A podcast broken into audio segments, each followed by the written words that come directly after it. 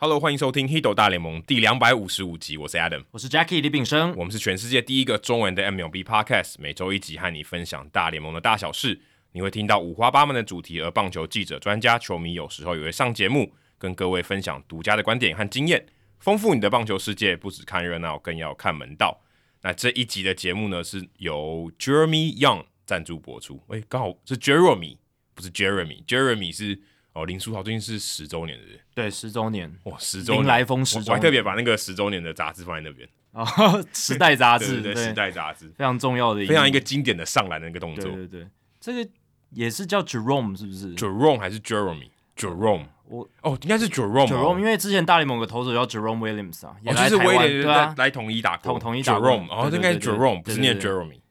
Jeremy，Jerome，Jerome Young。哦，那他赞助播出。嗯，那我们第两百五十集的特制口罩，应该前几集大家都有听到。如果你是在一月份赞助的话，你会收到十片。那二月份我们会寄出这个新的赞助品。那如果你之前有赞助的话，你也会收到我们第两百五十集的特制的口罩。哦，那你真的可以拿出去用了，你可以留一片做纪念，对然后剩下的人拿出去。如果今天有直播趴，或是你认识这个啊、呃其他喜欢大联盟的朋友，你可以拿一片做公关，啊对嗯帮我们做做做公关。但是如果你没有赞助的话，你还是有几个方法可以得到口罩。第一个，你可以去未来体育台瑞光路四百八十号，你去赌 Jacky。嗯，可以啊，可以。如果你我告诉你一个堵到方，法，你怎么知道 Jacky 有没有上 班？就打开电视知道他今天有没有播，对对然后对等对然后在那边等他下班。但我出去的时间不一定啊， 可能要看运气。哦对对你对，可以传讯息给他，至少知道他有去对对公司嘛。嗯，第二个就是到呃我们朋友投资的这个漂浮台北南京西路三百四十号，那你去吧台，然后找 bartender 说，哎、我要一片 Hito 大联盟的口罩，他就给你一片，哦，你就等于可以免费啦。有点像通关密语的感哎、觉。对对对，但是就是限量索取啊，对对我对嗯们不希望一个人拿太多，因为毕竟是限量的。那如果你是有开咖啡厅，或是你有开这种就是比较长时间营业的店面的话，啊，你如果在台北或是你在其他地方，你跟跟我说，你传讯息跟我讲，我可以寄一些，然后到那边当公关品，然后也让听众朋友去找你们。对如果你今天开咖啡厅在台中、在高雄，啊，你想要认识这个《h i t o 大联盟》其他的听众的话，我们可以寄一些口罩给你，然后对请大家去跟你索取。 对，也帮你招揽一些生意这样。对对对，不用害羞，我们也帮忙大家。嗯嗯，啊，就毕竟这个疫情的时间嘛，大家生意也不好做。那如果你有兴趣的话，你就传讯息给我啊，嗯不用害羞，我会跟你联络，然后把这个口罩寄给你。那另外呢，这个好书推荐时间哦，这个是终于广告换我了，呃，对，两年多来第一次换成 Adam 来哎讲这个，真的两年多了，了啊，已经哎二你一零直二零年到现在。哎，真的哎对啊两年多，很超过两很久年。对，不完美的坠落，Roy Holiday。那这是我翻译的 Roy Holiday 的传记，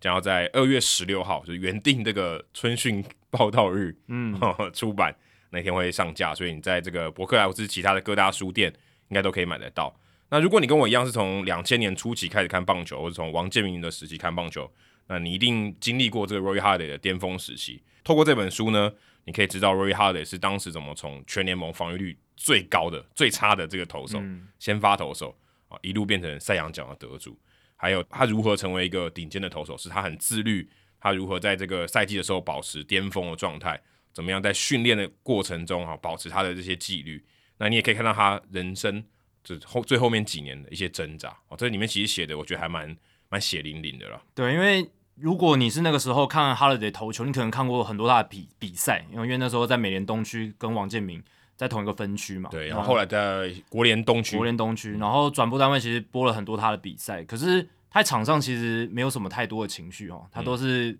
那个脸，嗯就 有点是扑克脸的感觉。对对对，外科大夫嘛，大家叫外科大夫，真的虽然这个绰号不正确，对对对，就是他这个名字是有他的来历。然后在这个过程当中，其实你可能不太熟悉他这个私底下到底是怎么样，对对不对？然后他一些个性，然后后来当然他去世的新闻后续，诶，这个验尸报告发现，诶，他有这个毒品的反应什么的。那为什么会是这个样子？嗯这对可能大家不是那么清楚。对这本书里面，因为这个作者是一个记者，对，所以他其实写的蛮像是新闻报道的，对啊很长的一个新闻报道而。且他是大联盟官网的记者，对对对所以 access 也是蛮多的。对，应该全世界也只有他写得出来这样的东西。对啊，因应该为贴身采访嘛，应该应该只有他的。对啊，所以很推荐给大家。对，就是如果你真的想更了解这一位传奇球星的话，对，然后不想看英文的话， 可以去买中文 的中译本，因为其实有英文版的啦。嗯那大家可以到各大书店还有网络书店去购买。好，接下来念留言的时间。第一个是后院餐桌于老板 （A.K.A. 台中周思琪）我的就是留言上一集的赞助的这对个听众，赞助的这个我们的干爹啦。哦，上上一集有念到他的名字这样子，那他特别诶、来听众信箱来回应我们，他说非常荣幸能成为虎年除夕特别问号节目的赞助者。其实我们除夕没有做什么特别节目，就是正常节目啦。他这个有写错，应该是牛年的除夕啊，对不对？哦，虎年还没到嘛，诶应该叫牛年除夕吧，还是虎虎年？年除夕了啦。哦是吗除夕就是指过年前一天的意思啊，哦所以是虎年的前一天。对对对，他说感谢 Adam 跟 Jackie 提供优质的 podcast 给台湾棒球迷。从小就是棒球迷的我，直到大三去美国交换一年，才真正进入 MLB 的世界。二零一一年第一次进场，就感受到少年波西 Buster Posey 在旧金山的超人气。哇，那去年他宣布这个退休，应该蛮伤心的哦。他就写到说，如今 Posey 已经急流勇退，让人感慨岁月似箭。哇，这文艺气息也太好了吧！去年的我正值创业初期，我、恭喜恭喜！九月某一天外地出差，车上听到台北市立棒球场曾公推荐《黑斗大联盟》哦，感谢真公，哎、这个 你你以后如果还有这个台北市立棒球场，还要再请曾公帮我们这个稍微置入一下，真的很有效。跑步不要停也很常植入 Hito 大联盟，因为我因为因为因为奎哥一直看到我，啊对他就会很很情不自禁的讲出 Hito 大一联流盟。大联盟对啊，已经有不止一位，好多位听众都说，哎、听台北市立棒球场，然后来到我们节目的，再次感谢真公，真的。他说从中立服务区一路听到台中之后，立马决定优质节目必须支持，不然以后听不到怎么办？哦，所以他从中立听到台中之后就马上赞助了，好屌哦、这个赞助的速度可能是史上最快啊，才对啊开始听而已这。样大概才一个多小时而已。差不多，差不多一个小时。如果开快一点，差不多一个小时哦。他说说就这样被 Adam 推坑了，同时也期许自己刚创业的电商品牌能够像 Adam、Jackie 一样持续努力，直到开花结果。哦，像我们一样可能有点太慢了，哦，对对 对，你们做这个电商可能要更快一要更快一点，点要更有那要更个要更获获快利要快一点。对对对对对，他说 By the way，哦，来一个哦小小的。无形工伤对，，小小的一个置入这样，但是 OK 的，没问题。你有来，你有帮助我们，我们当然要这个呃全涌以报这样。后院餐桌是南投有机红茶与台湾在地有机果干、食用花草结合的冲泡饮品电商品牌，颠覆喝茶的传统形象，让台湾优质红茶走进年轻人的世界。哦，哎、我最近过年前我才去南投、诶，哎，去溪头跟三林溪，哦，有去喝茶吗？有买一些茶叶吗、嗯诶有有喝一茶，但我没有买。 o k 但我自己是很喜欢喝茶，但我喝的没有那么高级，嗯，跟我喝啤酒比差很多，就是没有那么讲究也了，没有那么对讲对究，茶没就有是那么喝讲究喝个好喝这样子。对对对。那后院餐桌于老板他是在南投种这些有机红茶，还有台湾在地的有机果干、食用花草这些东西，所以呃，希望大家如果有机会可以支持到他们品牌的话，多去帮忙一下。对，应该是很棒的一个这个优质红茶这样。哎、应该叫什么牛棚餐桌比较对啊，比较有棒球的味道。哦，对，可能但是他可能用牛棚餐桌比较小众哦。哦，呃，后院感觉在美国也有棒球的感觉，有有有有，对不对？对在后院后院打棒球，backyard baseball。对，啊而且后院是他们家人常聚在一起吃喝玩乐的地方。哦对对对对对，对有这种温馨的感觉吧。那接下来是通勤甘苦人他的留言哦，他说：“Adam 跟 Jackie 有没有考虑找内部从业人员跟外部专业人士一起来对谈呢？也许会有不一样的想法，或者说火花。”他也举了一个例子给我们参考，就是比如说找球员工会的干部，还有法白，就是法律白话文，对，法律白话文。一起来谈劳资协议或者自由球员制度等等之类这样子的想法呢？哦，这个，那这样我们就是两个在旁边干瞪眼的人哎、我们有点像是 moderator，就是所谓的这种这种哦对对对高峰会的主持人的感什觉么 panel discussion，我们就是引言这样对子。对对，我们只是引言，然后呃帮大家接话什么之类的而已。可是我其实我看到这是我想了很久、欸，就是我我从来没有这种想法过。就他在讲出这个想法的时候，嗯对我从来没有这样想过。对我也是还没有想到，但我必须说这也是一个不错的想法，毕竟这也是我们节目没有尝试过的一种形式。对，可是我想说，如果是这样，可能法白就是法律白话文自己去会去找职棒工会对的议题，因为他们毕竟是从这个角度切入的节目嘛。对，那我们比较从棒球的角度切入，所以我们变得我们的角色会比较像是呃球员工会，但是比较不了解法律的那种角色。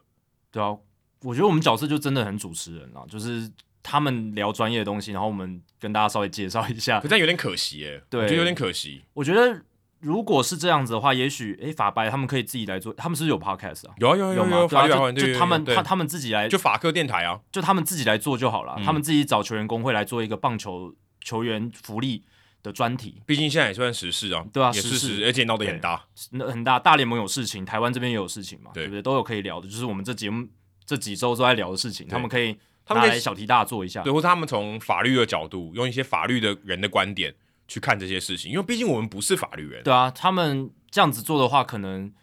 更有效率，而且可以打到也许这些法律更有兴趣、更了解法律的一个人群，这样子这些听众，对吧、但我也是感谢通勤甘苦人提出这样的想法了，因为呃，这样子的话，其实也可以让我们对于节目的制作内容可以有一些不同的 idea，对吧、啊嗯我觉得这可能以后是什么 live podcast 会做的，因为我们一我们做一整天的，对啊然后每一个 session 都是那什么，就是那种高峰会 panel discussion，找一群人来，然后那边聊天，其实我们之前办一些线下的活动，就有类似的这样的做法嘛。虽然对我们对没有做到，只有在第一百集的这个 live podcast 的时候，我们有做到，就是诶几个专家全部坐在一起谈。但是前几次有有几次都是我们找了一两个专家，然后让他们自己就是哦，对对对，在我给们线下活动对的时候，给一些演讲，给一些分享会的然后感然觉。后我们就啥事都不做，对对对因为我们租场地啦，其实就有点类似这样子的概念了。但如果哦对我们对对之后可以做线下活动，等疫情真的是告一段落之后，那办线下活动，然后邀请更多的专家来做一个类似这种座谈会，嗯那我们真的就是一个算是用我们的做媒体累积下来一些人脉，我们的一些资源， 然然后后做一个平台，做一个平台，把大家凑在一起，对不对？然后呃，设定一个主题，然后设计一些题目，呃，让大那也家不有一个错好的哦讨论。对啊，这其实蛮好的啊。而且大家可以举手发问嘛，对因为我们现在在那边录音，比较没办法举及时的举手发问，对，而且我们的来的一定就是我们听众，然后熟悉这些东西的人，对不对？嗯这样这样子的话，其实也算是我们给听众的一个福利啊。哦，不过现在 Clubhouse 没什么人在用哦，不然对退 Clubhouse 烧的很快不。然不然不然 Clubhouse 其实也蛮蛮类似这种，是可以是这样做的。不过我是觉得有些东西实体的见面会还是有它的这个价值在，就对是可以面对面的看到彼此沟通，这个我觉得还是很难被取代，对吧、所以希望未来我们有机会可以做到这件事情，让通勤甘苦人他的哦这真个的想法可以来实现。真的，不要只是有 podcast 哦，我们真的可以做线下的活动。没。错，好，接下来冷知识时间哦，这个人在线下也是哦，应该讲他在应该在线上站站很久哦，非常久、啊，因为我们应该讲说在职业场上应该叫线上嘛，对不对？是啊是啊是啊，哎、这个人是不是在线上？快五十年，对，但他其实是实体的人啊， 他不是真的 online 的人，哦对对对对他可能是裁判 online，对对，裁判 online。对，五百的口气的感觉。对啊，这个礼拜刚好有这个时事，就是有五个裁判退休，然后五个裁判变成算是 full time 的大联盟对裁对判。对。然后最有名的就是 Joe West 要退休，哎、我去采访的时候，还有我去跑球场的时候，我看到好几场 Joe West 主审哎、嗯，我觉得很巧，他很因为其实勤啊，因为其实以几率来讲，就是排的频率来讲，其实没有到很长，所以你跟他缘分蛮深的。就刚好可能刚 好，因为他们通常的一个系列赛嘛，所以对如果他这个系列赛有他，他那个系列赛他都会在嘛。就是轮嘛，但对我觉得我就蛮常看到他的，但是我觉得也可能是一个他特别有存在感啦。对因啊为，说真的，你要知道裁判的名字，有有几个你真的常常听，你就会知道是谁，然后连对得起来。但大部分可能将近七成吧，我都不知道是谁，对啊，就就我对不起来那个脸。其实搞不好有某一些裁判，其实你在跑球场的时候也常常遇到他的比赛，只是对，你但根本但没我有意识对，但到我可。能没有意识对啊到。对吧、像这一次除了 Joe West 退休，然后新进的有这个 Roberto Ortiz，他是史上第一个波多黎各出生，然后变成大联盟全职裁判的人，哦也是一个很了不起的事情哎、。我有一个朋友就是委内瑞拉人，我之前他来台湾的时候，他是那个 U 十二的主审，就是裁判啦。嗯他有几场当主审，后来他有也到大联盟，也是也是做这个的，也是做正职的裁，应该是正职的吧，我不知道是 full time 还是 part 因 time，为他们有 part time 的，有一些是 part time，的但他是裁判委内瑞拉籍，所以我不确定，搞不好波多黎各就是比较后，就是比较比较晚的，对我我不知道因为哦委他内肯瑞拉定不是第一个拉美的。对，一定不是拉啊第一个拉美的，但是波多黎各出生是第第一一个哦，这个是就全职全蛮职蛮的令蛮令我意外的，对啊，Roberto Ortiz，因为波多黎各已经算是美国领土嘛，然后对啊这么多棒球的人才，然后没想到居然是第一个啊第一个，因为其实拉美的裁判很多，就想说或许他们可能不是 full time，不是全职，对，因为像这一次变成 full time 的还有一个叫 John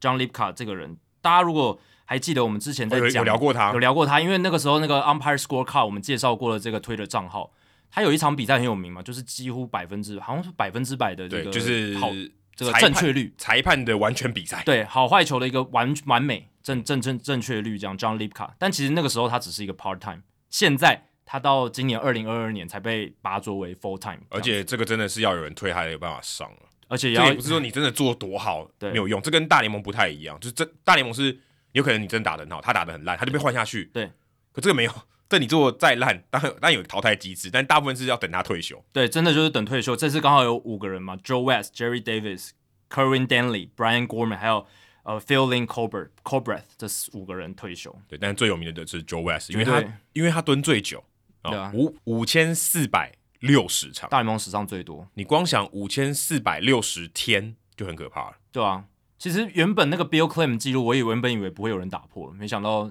Joe West 才能打破。但真的我想这个以后应该也有人也有机会打破。这个相对于比如说什么 Cal Ripken Jr. 那种连续出赛两千多场，绝对是容易打破的，就是难易度来讲容易的多啦。但这还是很难。还是很难，还是很难。你要至少就是站四十多年以上、欸，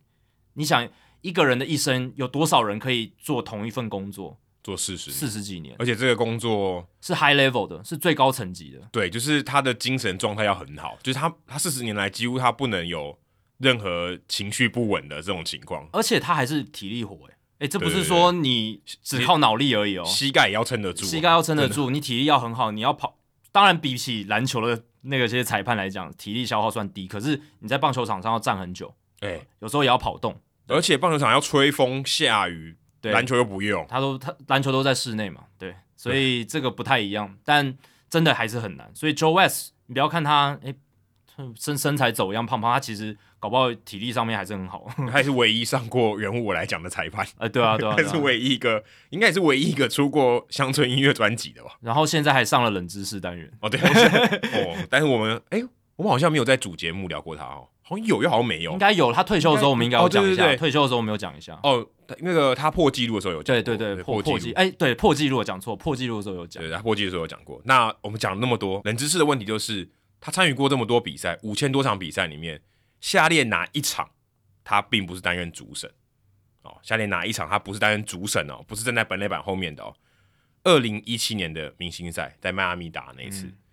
第二个，二零一二年 Felix Hernandez 的完全比赛，还记得他亲他的这个右手腕吗？就那一个。二零零七年 Clay Buckles 的无安打比赛，这个是第三个。嗯，第四个是 Kurt Schilling 的血袜之战，也就是二零零四年美联冠军系列赛第六场。嗯哦，这个这个我闭着眼睛我都会背得出来。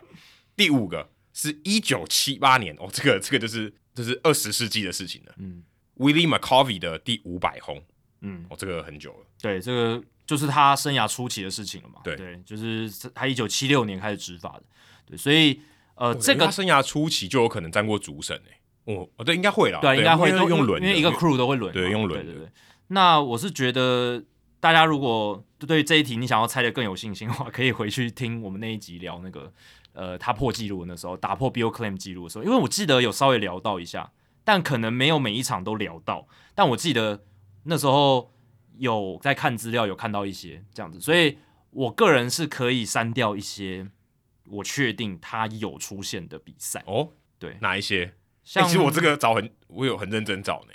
因为他其实这个资料没有很好找。对，它可能散落在一些不同的报道里对面。对那像第五个，我是确定是有的，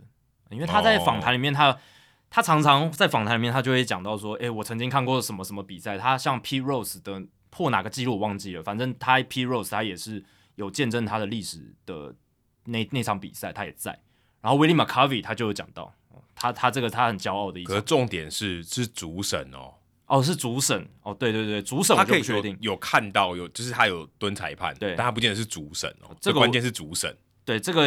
也很难，就是因他为的我是身真的份去找那个 box score 在看的。呃那场比赛，对我记得那一次你我们在聊他破纪录的时候是有讲到这些比赛的一些，嗯，但是不是主审我就不确定。那我先随便猜一个，二零一七年明星赛是不是就是 Nelson Cruz 跟他合照那一次啊？这个我有点忘记，但就是有一次不是 Nelson Cruz 就在本垒板对对嘛，对然然后还有压力摩，亚列姆，连亚站在旁边，然后 Nelson Cruz 就跟他合照，我蛮像 Newton Cruz 蛮像达斯的 哦，呃对啊，就很喜欢找人家拍照 没有啊、啦攀关系啊，就是你要找对时间自拍。对对对对对，很很喜欢跟人家自拍。Joe West 那时候有点吓到，但他最后还是跟他自拍这样子，应该是那一那一场，所以这个可以删掉。然后好了，我随便猜一个，应该是二零一二年 Felix Hernandez 完全比赛，我猜这个，我猜 OK 二。所以你觉得他这一辈子都没有就没有担任主审的时候完全比赛过？嗯，对啊，很多人都这样嘛，他可能打了一辈子的棒球，哎，可是他是最多的欸，啊，对啊，五千多场都没有完全比赛过吗？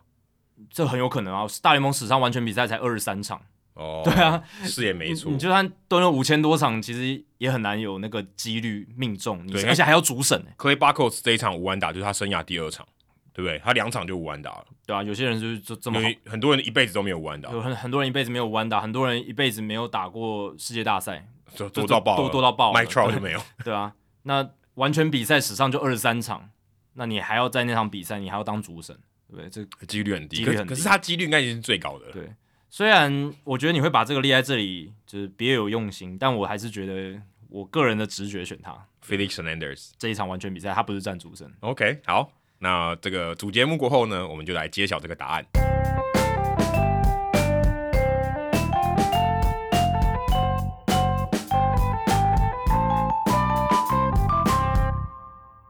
好，这个礼拜呢没有来宾了哦。这个礼拜我们来回顾一下，就最近这三周，也就是美国的等于他们的这个国历的新年过完以后，哦，他们这个劳资协议也开始动起来哦。其实说真的，也没有到动起来啦，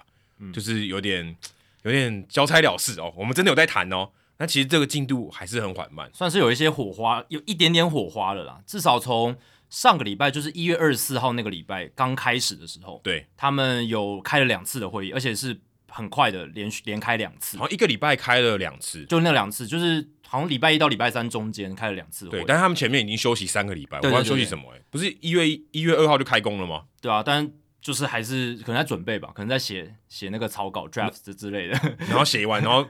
累就是筹备了三周，对然后讨论了两天就就结束了而，且会期就是他开会可能就是一小时到两小时之间，超比我们 podcast 还短，比我们对，真的比我们 podcast 还短在。搞什么？真的。但是至少那那上个礼拜是有一些 back and forth，就连连开了两次，然后那个时候媒体也 有也有在媒体上放话，哦对哎、我觉得其实我自己看这些新闻，我们现在还没有讨论到内容啊。我看这些新闻的时候，我想说，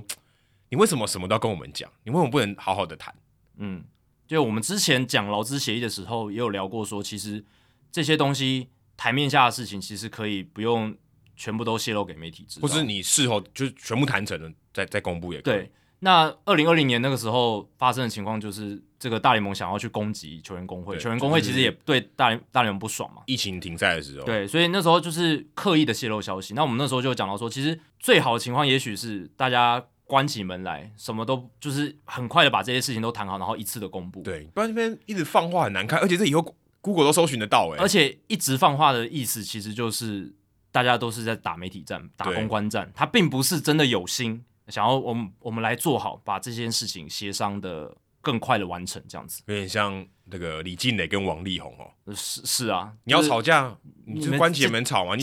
而且是你你要怎们么家里吵都的可以私事，对不你对？要怎么吵都可以对，，你们这么吵，吵完之后，哎、有一个结果，不管是离婚、赡养费多少，那你再跟报报告大众知道。就像那黄晓明跟 Angelababy 一样，对，但像王力宏的那个例子，就是他们打媒体战，对放话，互相放话，互相泄露消息这样子。那这个就不是好不是看啊很理想，对啊那摊在阳光下，一些丑陋面摊在摊在阳光下，其实不只是伤的是大联盟本身，或者是球员工会，或者是呃这些就是风管的持续而已，还有就是整个整个棒球的形象，对对不对啊，球迷如果他没有这么深入去看这些的球迷，他想说，哎，你们是对啊多贪婪，怎么都讨论不出个结果？然后哎、 整个，我们要看球，你们这 边吵什么？而且甚至是因为大联盟是全世界棒球的领头羊，它是棒球产业的领头羊。你这这阵子都没有一些球员的消息，没有交易，没有没有一些新闻出来，然后都是这些大家一般大众不想看的消息。那这样其实它影响力就会下降。对你有没有看到我自己的感觉？就是这个过年，还有这个就是十二月到一月这这这段期间，我的感觉就是，其实 h i 大联盟快做不下去了，也 没有，我们有听众其实反而是因为没有话题啊。但不会啊，我们也聊过说我们节目是永远有是源源不绝的话但是说真的，真的话题，还是会影响，对，就就真的会，影响，少真少真的蛮多的一。定会有。但是我的意思是说，整个我朋友之间的讨论，然后或者是你去看社群媒体的整个热度，然后包括呃这个媒体的一些声量，真的是讨论大联盟的真的越来越少。那对整个棒球影响力也会开始渐渐的下滑，就对啊冷却了，而且等等却真的很多啊。说真的，这些进度啊，大家看的蛮无感的。如果今天是我们，因为是呃，因为要做节目，对我们特别去深入的去看，不然其实对大家来讲，其实真的就蛮无感的。就一个片语叫 far apart，两边的人都很远，对，然后就就没有谈什么，完全没有 common ground。然后更多媒体他们的这个形容词标题的形容词都是用 heated 或者是什么 contentious，就是所谓呃他们的讨论是很激烈，很激交锋，交锋，然后很多的碰撞，然后很充满争议，这样子没有什么和谐的情况，没有谈出太多的共识。这个就对是因为你说不可能那个时百候分的之情百况有共识，但你有百分之二十、百分之十也好嘛。有一些你们两个都可以觉得，哎、这个可以妥协，或是两边觉得 OK 的地方，但目前看起来就是都很远。至少上礼拜一开始有连续开两次会，让某一些人就是让让一大家觉得说，哎、至少他们有哎、诶连续的开会，连续互相抛提案，感觉要开始动起来，那个火车的那个呃齿轮开始在动了。哎、结果这个礼拜算是又停滞了，对，因为球员工会抛出一个新的提案之后，大联盟资方不给一个 counter offer，就是不给一个反提案。他们本来说他们要，呃结果又不要，然后说要寻求这个所谓联邦政府的调解停、嗯调调停停、调解这样子。也就是有点像工会跟联盟再找一个第三方的人，对然后就是什么李长博来对调停一下，因为美国有一个联邦劳资争议调解局啊 （FMCS），它就是专门为了这种事情而生的。对，而且他也不是第一次了，对，但是呃，球员工会不买单，球员工会不同意，所以这个提案是被拒绝，所以基本上现在又双方又回到了一个僵局的局面。那就是他说什么你就不要，对，然后大联盟他等于做了这件事情，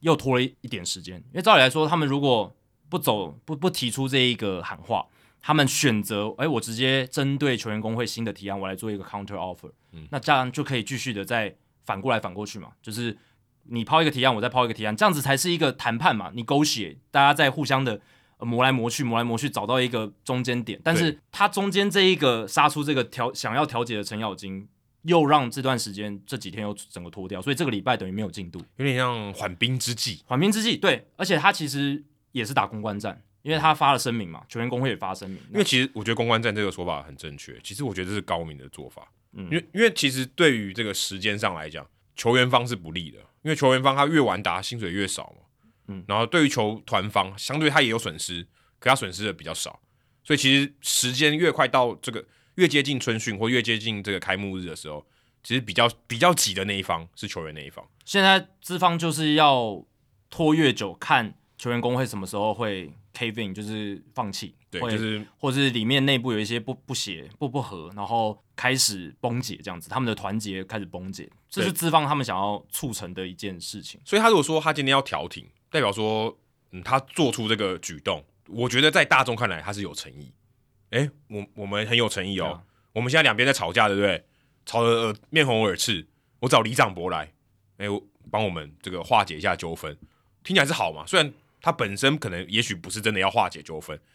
但是在外面看起来，他的确有做一件事情，而且是要想要加速形成共识。对啊，所但以但他知道说对方绝对对不买单，这也是公关战很高明的一招嘛，就是这个声明发出去，好像是他们有诚意调解的一方哦，他们有心要化解这一个僵局。但老实讲啊，你出如果真的要化解僵局，最好的方式就是你提出一个 counter offer，这个是最直接最快的。但他可能没办法那么快。但是这个就是球员方他们认为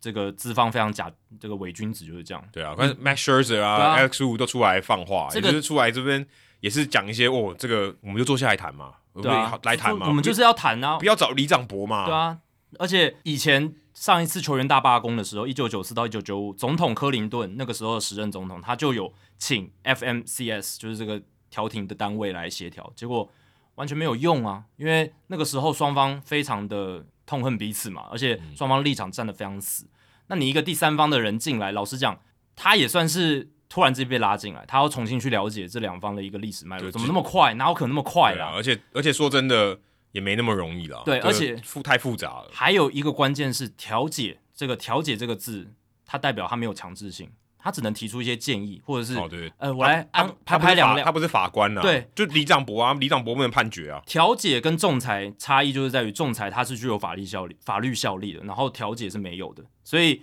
这个调停它顶多就是拍拍双方的肩膀说啊，不要吵了，不要不要那么生气，我们冷静下来，这样或者他可能就做一个 middle man，做一个中间人，对啊互相沟通，互相沟通，让两边可以坐下来，不是嗯背对着彼此这样子。对对对可是你如果没有任何的法律效力，他们两边其实也不太会鸟他了。老实讲，就是这样子。 说真的，其实你看他们的诚意，就觉得对啊有，有没有这个调停调解，好像没怎么差。对啊，所以球员工会就摸清楚了大联盟资方他们在搞什么花招，所以但他他们就这直个接他拒绝。但但他们也是出来放个消息说，要指着对方说你这是公关战，啊你对啊这是缓兵之计，对对对不然不然他也默默吞下去。对啊，他当然也要这样讲，就是资 方他们也在只能说这样，他也只能这样对讲。耍一些花招。那我们还是觉得说，最好的方式就是我们坐下来继续谈，继续的提出一些针对哪一条哪一项，你有什么提案，那我们看能不能再往中间靠拢，这是最快的。对啊，可是说真的，他们其实真的要谈到我们觉得最核心的，例如说这个税线这些东西，就最核心、最核心、最影响大部分球员利益的，几乎还没有谈到，都谈到一些相对起来没有这么没有这么重要的事情。其实也是有啦，只是没有向中间靠拢，对啊，其实，在上礼拜他们那个有 back and forth 的时候，就是连开两次会的时候，其实就有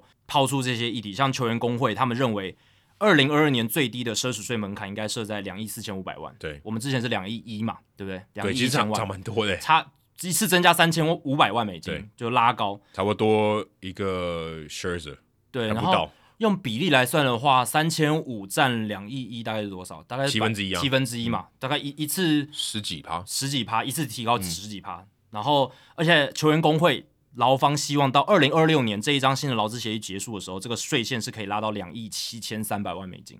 所以中间是增加了也是接近三千万，这样这子、个这每年个往上加这样子。这个进展太多了。那资方是认为二零二二年的第一年的奢侈税门槛应该要从两亿一千四百万美金开始，这只个增加四百万说，真的，我觉得对我来讲，我觉得这个没有在谈诶、 对啊，一个就是差就差太多了。对啊，劳方希望第一年就有增加三千五，那资方第一年增加四百，所以中间差了三千万的差距，很多哎、很多很多，对啊，所以这个就是在奢侈税件这一块，他们两边没有还没有向中间靠拢，其实我觉得就是互相喊个价、欸，还有一个鸿沟在，对就啊，互相喊个价，说啊，我就是要这个，那我我根本没有想要有跟你取得共识啊，因为因为这个一看就是差很多，就两边都没有诚意啊。，对资方他们觉得前两张我们得利，所以他们就是赞助他们现在想就是原有的，他们希望能巩固住原有的方案越好。当然，劳方因为吃了闷亏吃了很久，他们这一次其实是真的立场蛮坚决，而且希望可以从老板那边讨回一些他们该有的这些薪资比例，这样子但。我觉得如果你用这种心态去谈，你一定很痛苦，就是你很为了痛苦面子，啊，两边都很痛苦、啊，就是为了面子了，因为你现在不能输。对，因为就像我之前有讲到的，因为之前资方吃了比较多豆腐嘛，那现在如果你们要让劳方他能够愿意接受新的劳资协议，资方势必要有让步。可是让多少？资对让多少，然后资方会让步吗？那如果资方不让步的话，就有可能会造成例行赛赛季被缩减，这是有可能，因为这两个礼拜的进度没有前进，代表着其实春训的开始基本上会被 delay 了，因为对投捕手报道是二月中嘛，你刚刚讲到二月十六，二月十六，我们今天录音是台湾时间二月六号，我们现在在什么地方时？间？对啊，对，我们现在没有任何一个雏形出还来，是 far apart？还是 far apart，还是 heated conversation，所以代表说投捕手报道一定会被延期。那接下来就是会延到春训的表演赛，这个是会被下一个被延的，或者是被取消的。那我有看报道，他们是说，如果你要让一个大联盟的赛季例行赛在三月底正常开打的话，那你春训最晚最晚可能在三月的中旬一定要开始，就三月十几号左右嗯至你一定少要两开个始礼拜。至少要两三个礼拜，不然你没办法让这些球员 ramp up，就是让他们准备起来，没办法。所以你如果三月中没办法打春训表演赛的话，那你势必例行赛就会 delay，甚至被取消。所以上一次我们自己聊的时候，我还说，诶，其实蛮多媒体蛮乐观，然后有一些可能开始不乐观。可是现在我现在听这个美国媒体的风向，他们已经是经过这两个礼拜之后，都都开始不乐观。对啊，甚至大联盟这边也都放话说他们没关系啊，嗯，我可以取消比赛啊。我如果今天我们真的有比赛不打，我们我们可以接受，必要的话，对他们可能会使出这个杀手锏我。们可以接受啊。对只要我他讲出这个话，代表说 OK，我没在怕、啊。对，而且他们还掌握了一个主导权，就是现在还是处在封管的状态。他们基本上他们不会取消封管，然后不会取消封管的话，代表球员也没办法发动罢工这件事情，就会、哦，对，对一一直维持我封管我的先状态，做了嘛。对我先做了，我已经先做这件事情。对，所以这也是为什么大联盟从一开始他就先先发制人，就是先封管这样子。可是先罢工也很怪哎、罢工通常是最后啦，对啊，我对说如果今天假设主动的是资呃劳方先罢工，感觉超怪的是。但老实讲，其实大联盟如果他们有所谓的善意的话，他们应该是可以不用封管，哦，就让哎是是沿用旧的劳资协议嘛，然后可能做一些稍微的一些我临时的呃提案提调整，让它可以继续沿用一年。可然是后风管已经吵好，已经讲好久了，所以他一定要封了啊。对他很难说，哎、我们预期会封管哦，结果那个十二月二号没有封管，那超尴尬的、欸。对，但如果是好的情况，就是他如果真的有诚意，是说，哎、我们不希望影响到明年球季，而且我们愿意坐下来谈嗯，的话，他照理来说可以沿用旧的一张，然后这一年我们就是一边谈一边沿用旧的，嗯然后至少我们球季不会受影响，然后球员的薪水，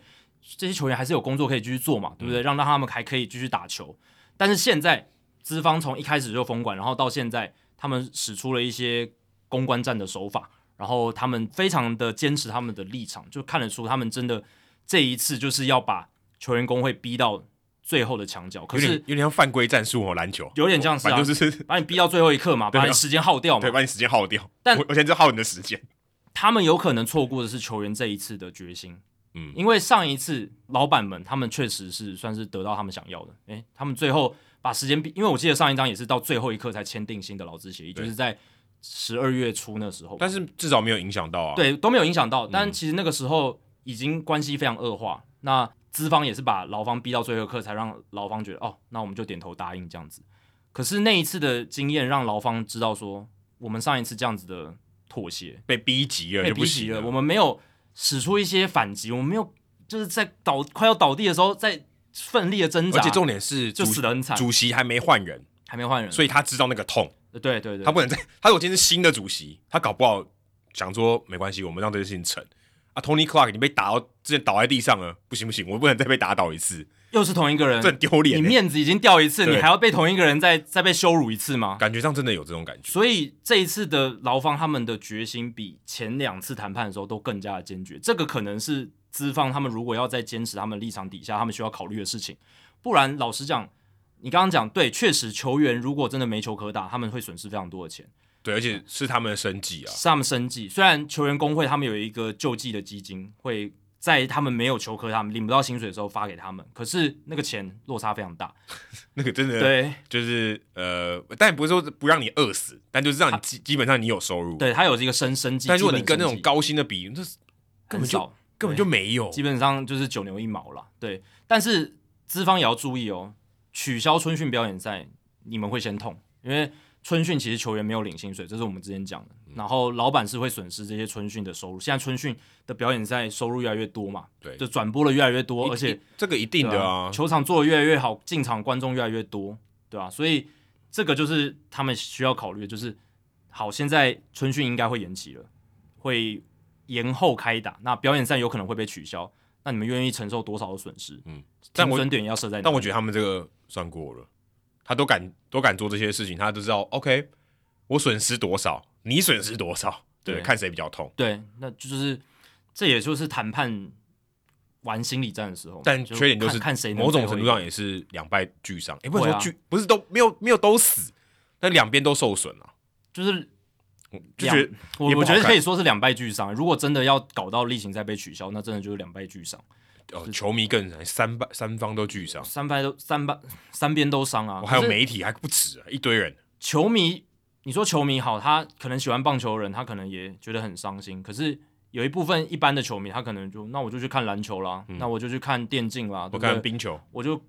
订我的 Disney Plus，订我的 Netflix，对不对？嗯，那我还有很多其他选择嘛。那没有棒球老师好像也还好，所以这也是一个讲的可怕一点、危言耸听一点，这可能是棒球未来十年、二十年的影响力之战，对不对？这个存续，这个这么多人投入这个产业的一个生计，至少在美国大联盟这一块，哎、可是好讲正面一点来讲，他也是示范一个职业运动的工会能做到什么程度。啊，当然，呃这是正面的思考。真的，老实讲，透过这一次，至少我觉我相信我们听众朋友应该原本对于大联盟劳资的冲突没有那么认识的。诶，现在透过我们之前讲 Curve Flood 的一些事情嗯啊，然后到现在我们每一次 update 这些劳资的冲突，应该或多或少都可以知道说，诶，到底这个到底在谈什么东西这样也子。还有，而且还有战术的，有战术的，对然后有非常多角力，然后你看，照理来说是可以闭门谈，但是现在两边从二零二零年开始那一次疫情影响就开始互相放话，一路到现在，嗯然那后或许这也是一种新时代的谈判方式。呃对啊，新时代谈判方这也是自从社群媒体开始被发明之后，第一次的劳资比较大的这种冲突，然后还有这种哦封管的对情封况，管对，所以你现在可以看到，像 James Paxton 哦，像 Max Scherzer，像这些球员，他们可以在社群媒体上直接发言了，对，以前可能记者不会采访你，还要看记者脸色，还要对嗯看报纸脸色，对不对？现在不用，我直接社群媒体，我能接触到人群更多，然后而且媒媒体就帮你转发媒了。媒体还要来帮我转发，他们还对啊需要我这些东西对，啊，所以现在球员的声音变大，而且球员声音变大代表的是什么？以前大联盟在大罢工那个年代，可能大部分人可能还同情资方，就是说，哎、这是老老板，老板老实讲，他养们你们呢，养你们啊，然后他们付你薪水嘛，你们薪水也不低了，对不对？然后这是比一般人高很多也吧？比一般人高很多了，然后不过就是个棒球赛嘛，干嘛那干嘛搞成这个样子对？会有这样子的感觉，就是很多大众其实风向是导向资方那一方，一开始的时候，对不对？那现这在个这个我觉得很正常，这对个很正常。那现在球员工会他们发声的管道变多了对，他们可以自己发声明，然后球员自己的 IG、自己的 Twitter 可以发一些说明，诶，他们的立场为什么是这样？他们他们可以自己跟球迷解释，结果就是球迷比较能够轻更轻易的接触到这些资讯，然后更能够去理解球员他们立场是什么，那就是一个比较好的事情，就会至少看得懂这出戏两边在演什么。啊对，，而且现在真的是好像 FanGraphs 还是有一个网站，它有做一个民调，就是说你对于就是这一次的劳资冲突，你是比较倾偏好哪一方还的？可以这样哦。有有做这个民调，然后好像是对于资方同情的变少了，同情劳方、球员方的变多了，跟这也合跟以理前啊相，因较为，声量的不一样啊。整个风向或者说整个大家讨论的一个方向会变得比较朝向呃劳方这一边，对，以前可能话语权比较多的是资方啦，对啊，他可能跟媒体比较交好啊，那球员他势单力薄，对，他其实要发声是不容易，所以透过这种社群媒体，像 Scherzer、Alex Wu，你看还有 Paxton，他们出来讲话，的确是对这种他可以说在网络上的影响力是很大的帮助。对，这个真的是对于劳方来讲是一个也算是 game changer 吧，也算是一嗯种改变他们控制舆论或者说跟资方打公关战的一个筹码。对，这个也非常非常这样。而且我觉得疫情也是一样，我们之前聊过，我嗯觉得一二零二零的那个疫情缩短的赛季也是一个很大的差别，因为大家知道哦，原来不打这么多，影响这么大。对，以前没有嘛，你很难想象嘛。对，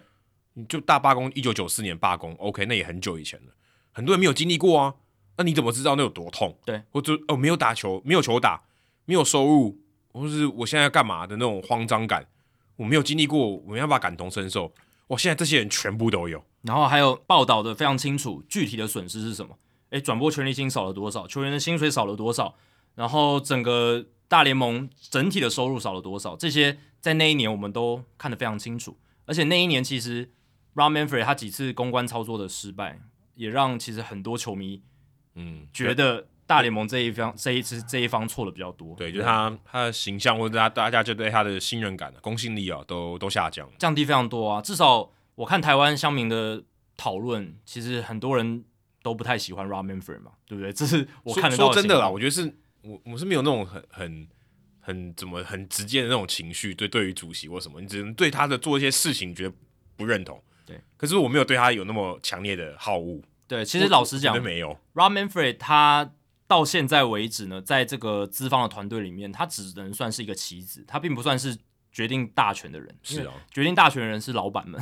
所以其实他其实就是老板服务的人，为老板服务的对人啊。所以当然他还是代表大联盟嘛，所以大家是可以把气出在他身上，我觉得这也合理。呃，一般大众把气出在他身上，就是如果对大联盟不满的话，但老实讲，真正需要负最大责任的是那些老板哦，老板，然后还有呃可能。出谋计策的一些，就是他他们的一些法律顾问等等，这一些才是真的在做这些事情的人。那 r a m a n f r e d 他当然也会提供一些想法了，他毕竟过去也是参与了这么多劳资的协议嗯跟冲突，但是他现在的角色，其实老实讲，并没有大家想象中那么吃重。就是一个代理人，对发言人的感觉，嗯他需要去承受这些媒体的攻击啦。他可能也知道自己这个角色就是这样子，对啊？很正常。很正常，很正常。他就是政务官，他就是要扛这个责任啊。对啊，而且除了我们刚刚讲的奢侈税的门槛之外，其实也有讨论到收益分享制度。那球员工会他们是希望可以把这个收益分享制度的总额度删减掉三千万美金，这样子，就是因为从球员工会的角度来讲，他们就是希望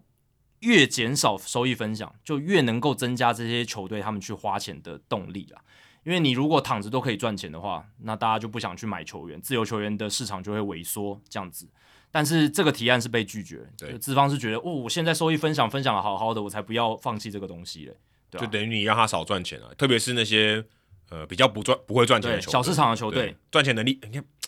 应该是不能讲说不会赚钱，就是他赚钱能力就获利能力比较差一点的啦。而且我们之前也聊过，其实大市场球队他反而会希望能把奢侈税先提高，对，他可以花更多钱，他可以展取现得他的这个银弹攻势。对他的优势才可以被放大对嘛。那其实真正会有比较多反对意见的，就是说反对呃，就是减少像收益分享或者是减少这种呃竞争的这种球队，其实是小市场球队，因为他如果真的太自由市场的话，会让他们玩不下去。因为小市场球队需要是公平，呃，对对对 对，需要是公平竞争。对啊对啊如。果你今天都开放了，哦我、这无上限，那小市场球队就玩不下去了，对啊，如果收益分享减少了，他拿不到那么多钱了，嗯，那他死得更快，他也没办法花更多钱去买自由球员，对不对？所以他死得更就快。就死得更快这样子。所以这是收益分享的部分，那这个也没有共识嘛。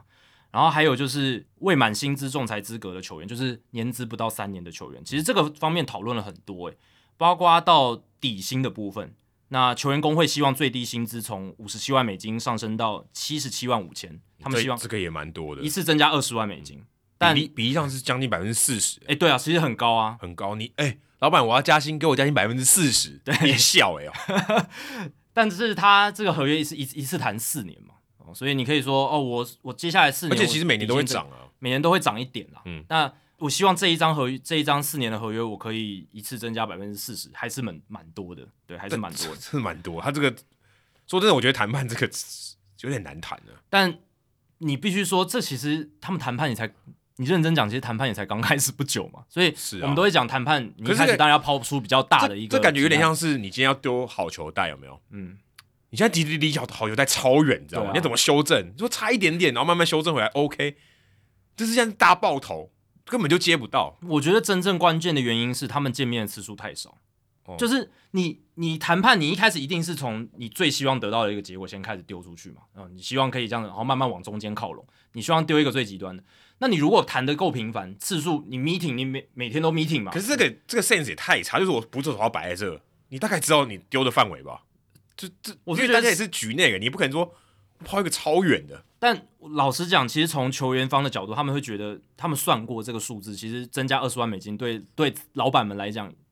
其实真的是也是九牛一毛，因为因是为说真的，绝对负担得起因为符合基本薪资的人其实没有那么多，其实也没有那么多了，其实没有多，嗯对啊，而且二十万美金真的蛮少，对，就如果哎你可是宏如果观的来看，百宏分观之来看四十就很多。对，当然对老板来讲，他如果在谈判的立场上，这个当然是多，嗯但呃，劳方的角度，他当然是希望一开始抛那么多。那我觉得，如果你们可以频繁的去见面，频繁的谈，而不是一个礼拜呃开个两次会就不谈了，然后中间又在那边互不见面，对不对？互不讨论，那这样子就会拖很长。那你每一次的提案，你如果还是只修一点点，修一点点，那这样子就很难很快达成协议嘛。不过他们谈判的时候，他们的做法也是一包一包谈啊，就是说，啊，我这边让你一点，啊，那边你让我一点，对啊，但速度太慢了、对啊你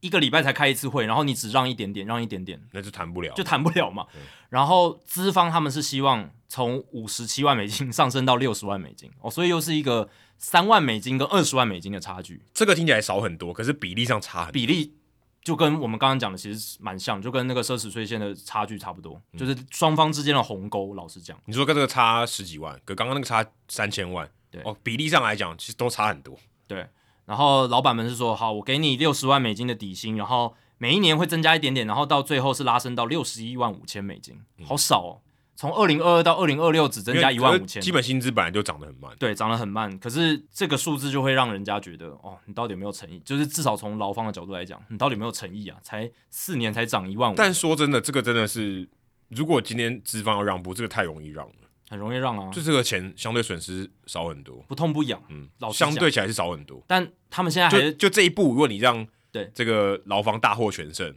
其实也没有损失很大。对，但他们现在立场还站得那么死，就是这也是就是谈判的技巧对，就是他们希望也许可以损失少一点，然后而且一等之后他说好，我妥协，我给你高一点最低薪资，他看起来像一个圣人，对也对不？是啊，就是 他有他他至少要有一个善意嘛，这个善意放在这里，对，就有一个道德高位的一个概念，就是在那边。 也没有这也没有多高，但他至少要有一个东西可以可以卖嘛，就是道德高位啊，他就会觉得说，我之后如果让步，外界会觉得哦我我让利了，一定一对定。要让的，不可对这我到最后一定都有两边都互让的啊。但老实讲，就是资方的角度来看，他其实根本没有损失什么，对啊吧、这是一个对，很可能 s h i r t 一场比赛就超过了，对啊，而且对啊，现在收入越来越多的情况下，真的是越来越没有那么大的影响。然后还有像是有一个很大家讨论很多，就是针对未获得薪资仲裁资格这些年资还有没有满三年的球员，提供一个奖金配额制，嗯就是这些球员里面，这些年轻球员里面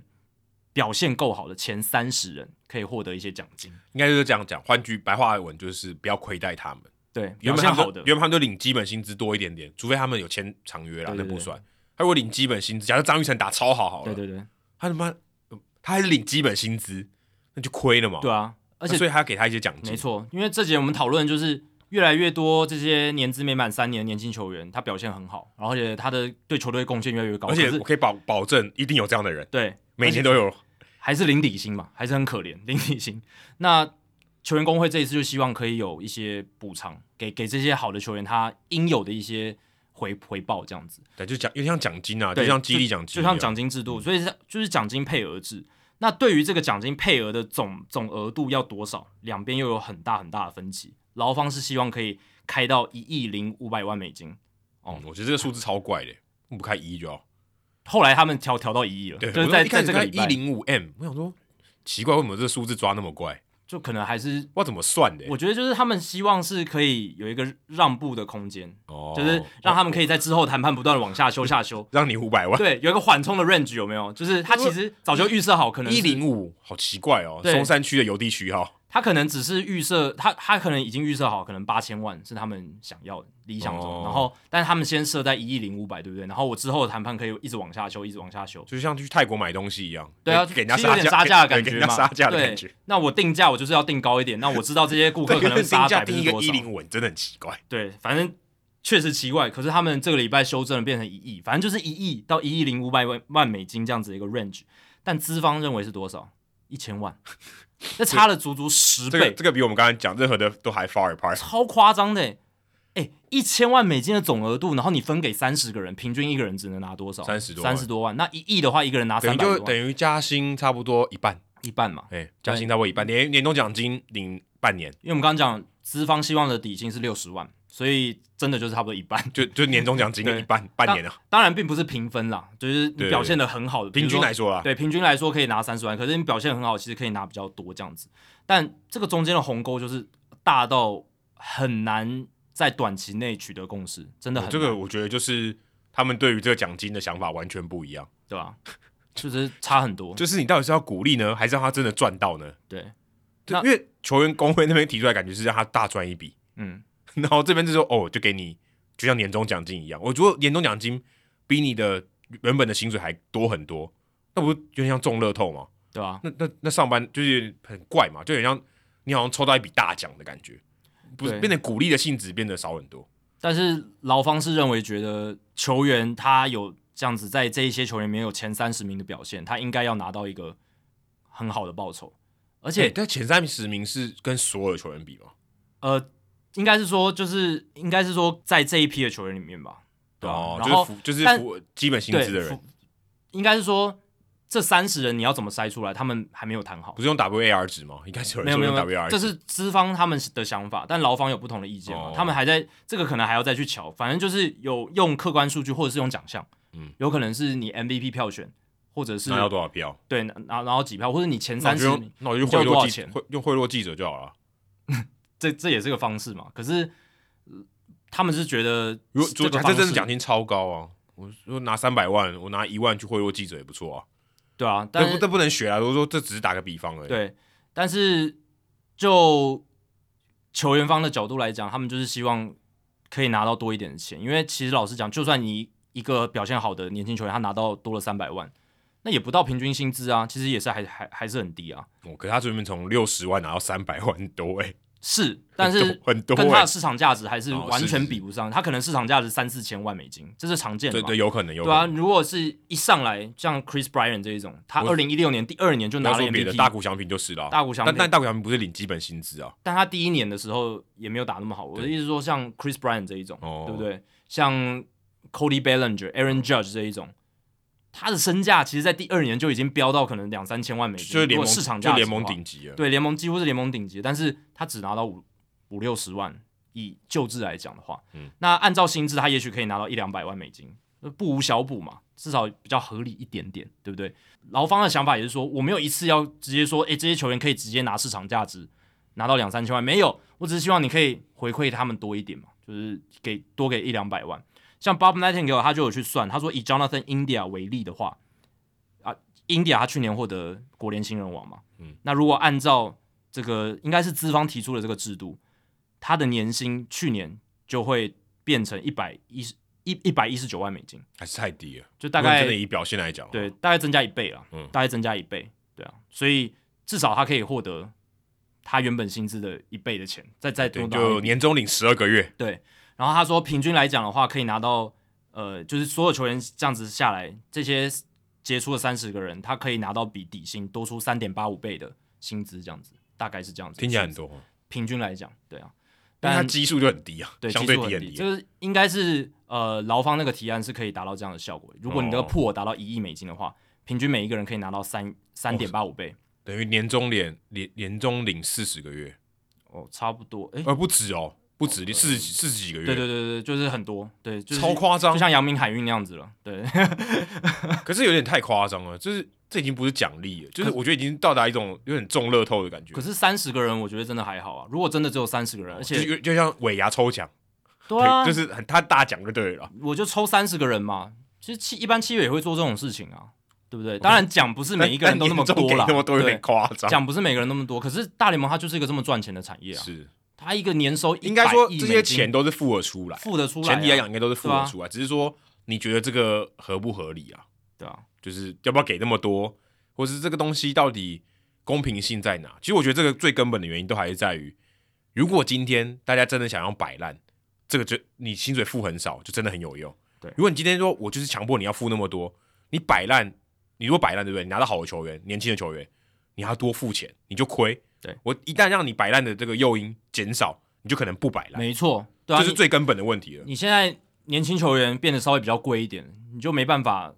这样对子啊去操作了，因为原本摆烂就是我有年轻又好用的球员，对又便宜我，要用最便宜的价格得到最高的价值，这是摆烂的真正的对宗宗旨。当这些最年轻球员很好的最年轻球员，他的薪水开始涨的时候，这个计策他的效率就变差了。他效率也对并不好，，就那是这球个队就可能不一定会选择这样子的舰队策略他。可能就亏，而且还有风险，重点还有风险，对你不见得就拿冠军嘛对。啊，那他可能就会选择其他的一些方式来组建他们球队，也许花一点钱在自由市场上面，也许透过交易什么的，就避免太空人这种对典典可以说典范吗？典范啊可，以说太空人太这空种人是最大的典范或，者是小熊小熊也是一个这，种典范再出现，因为这种典范再出现，可能有人觉得太不健康或。者稍微减少一些诱因，对减减少这些后后面群起效尤的一些诱因，不要这么极端啦，啊对不要那么你要极端你要杜绝可能很难，可是不要那么极端。对，因为现在精英队看起来也在走这条路，然后他们真的很可怕，哦 对，那个已经有点畸形了，你知道吗？就是都是百败的情况，然后那个球投手根本不能看，那个整个球赛品质是会受影响的。对，这这对于双方都是影响，就是不管劳方或资方，这就是对大联盟整个形象都不好因。为去年看金队比赛已经变成一种笑柄了，有没有？然后尤其是因为美联东区又抢，呃光芒红、洋基红袜，其他四支球队都抢蓝鸟，然后就打其到他都们的是时候，其他都其他四支球队都是季后赛球队，对啊。然后我们之前也聊到他们那些被全垒打的数数字真的很畸形，所以这个就是精英队他们在模仿，因为 Mac Elias 就是以前太空 人的人，所以他就在模仿这件事。就模仿师傅在做什么嘛。对啊， 模仿 他的这是 Jeff 师 l 出 u n o 师出同门，那他当然要模仿这一套没啊。错，对，当然，也许他们未来很成功，这个我们不知道。但是就算他成功了，中间这几年还是一个精英队的黑历史，因对为以前就算再怎么烂，也不会烂到这种地步。这个真的对啊是精英队就是潮最起烂的，潮落，总是会有烂的时候，可是他们这个烂到已经就已经枯水了。对，枯水见骨了，这样子，对吧、就很可怕，对吧、那刚才讲到这些，呃，球劳方提出了一点零五亿的这个破，其实只占球员总薪资的二点五趴而已，这个这啊如果你用这种方法来看，就少很多。就真的很少嘛。那你 如果是资方提出一千万是什么零零点二五趴这样，零点二五趴这样就子，几乎有跟没有一样。有跟没有一样啊，几乎是有有点像那种误差值可以直接忽略的那种可感觉。是就看你怎么看，你看你要看你用基本啊薪资来比，还是整个大铺来，因为大铺来讲，它太不平均了。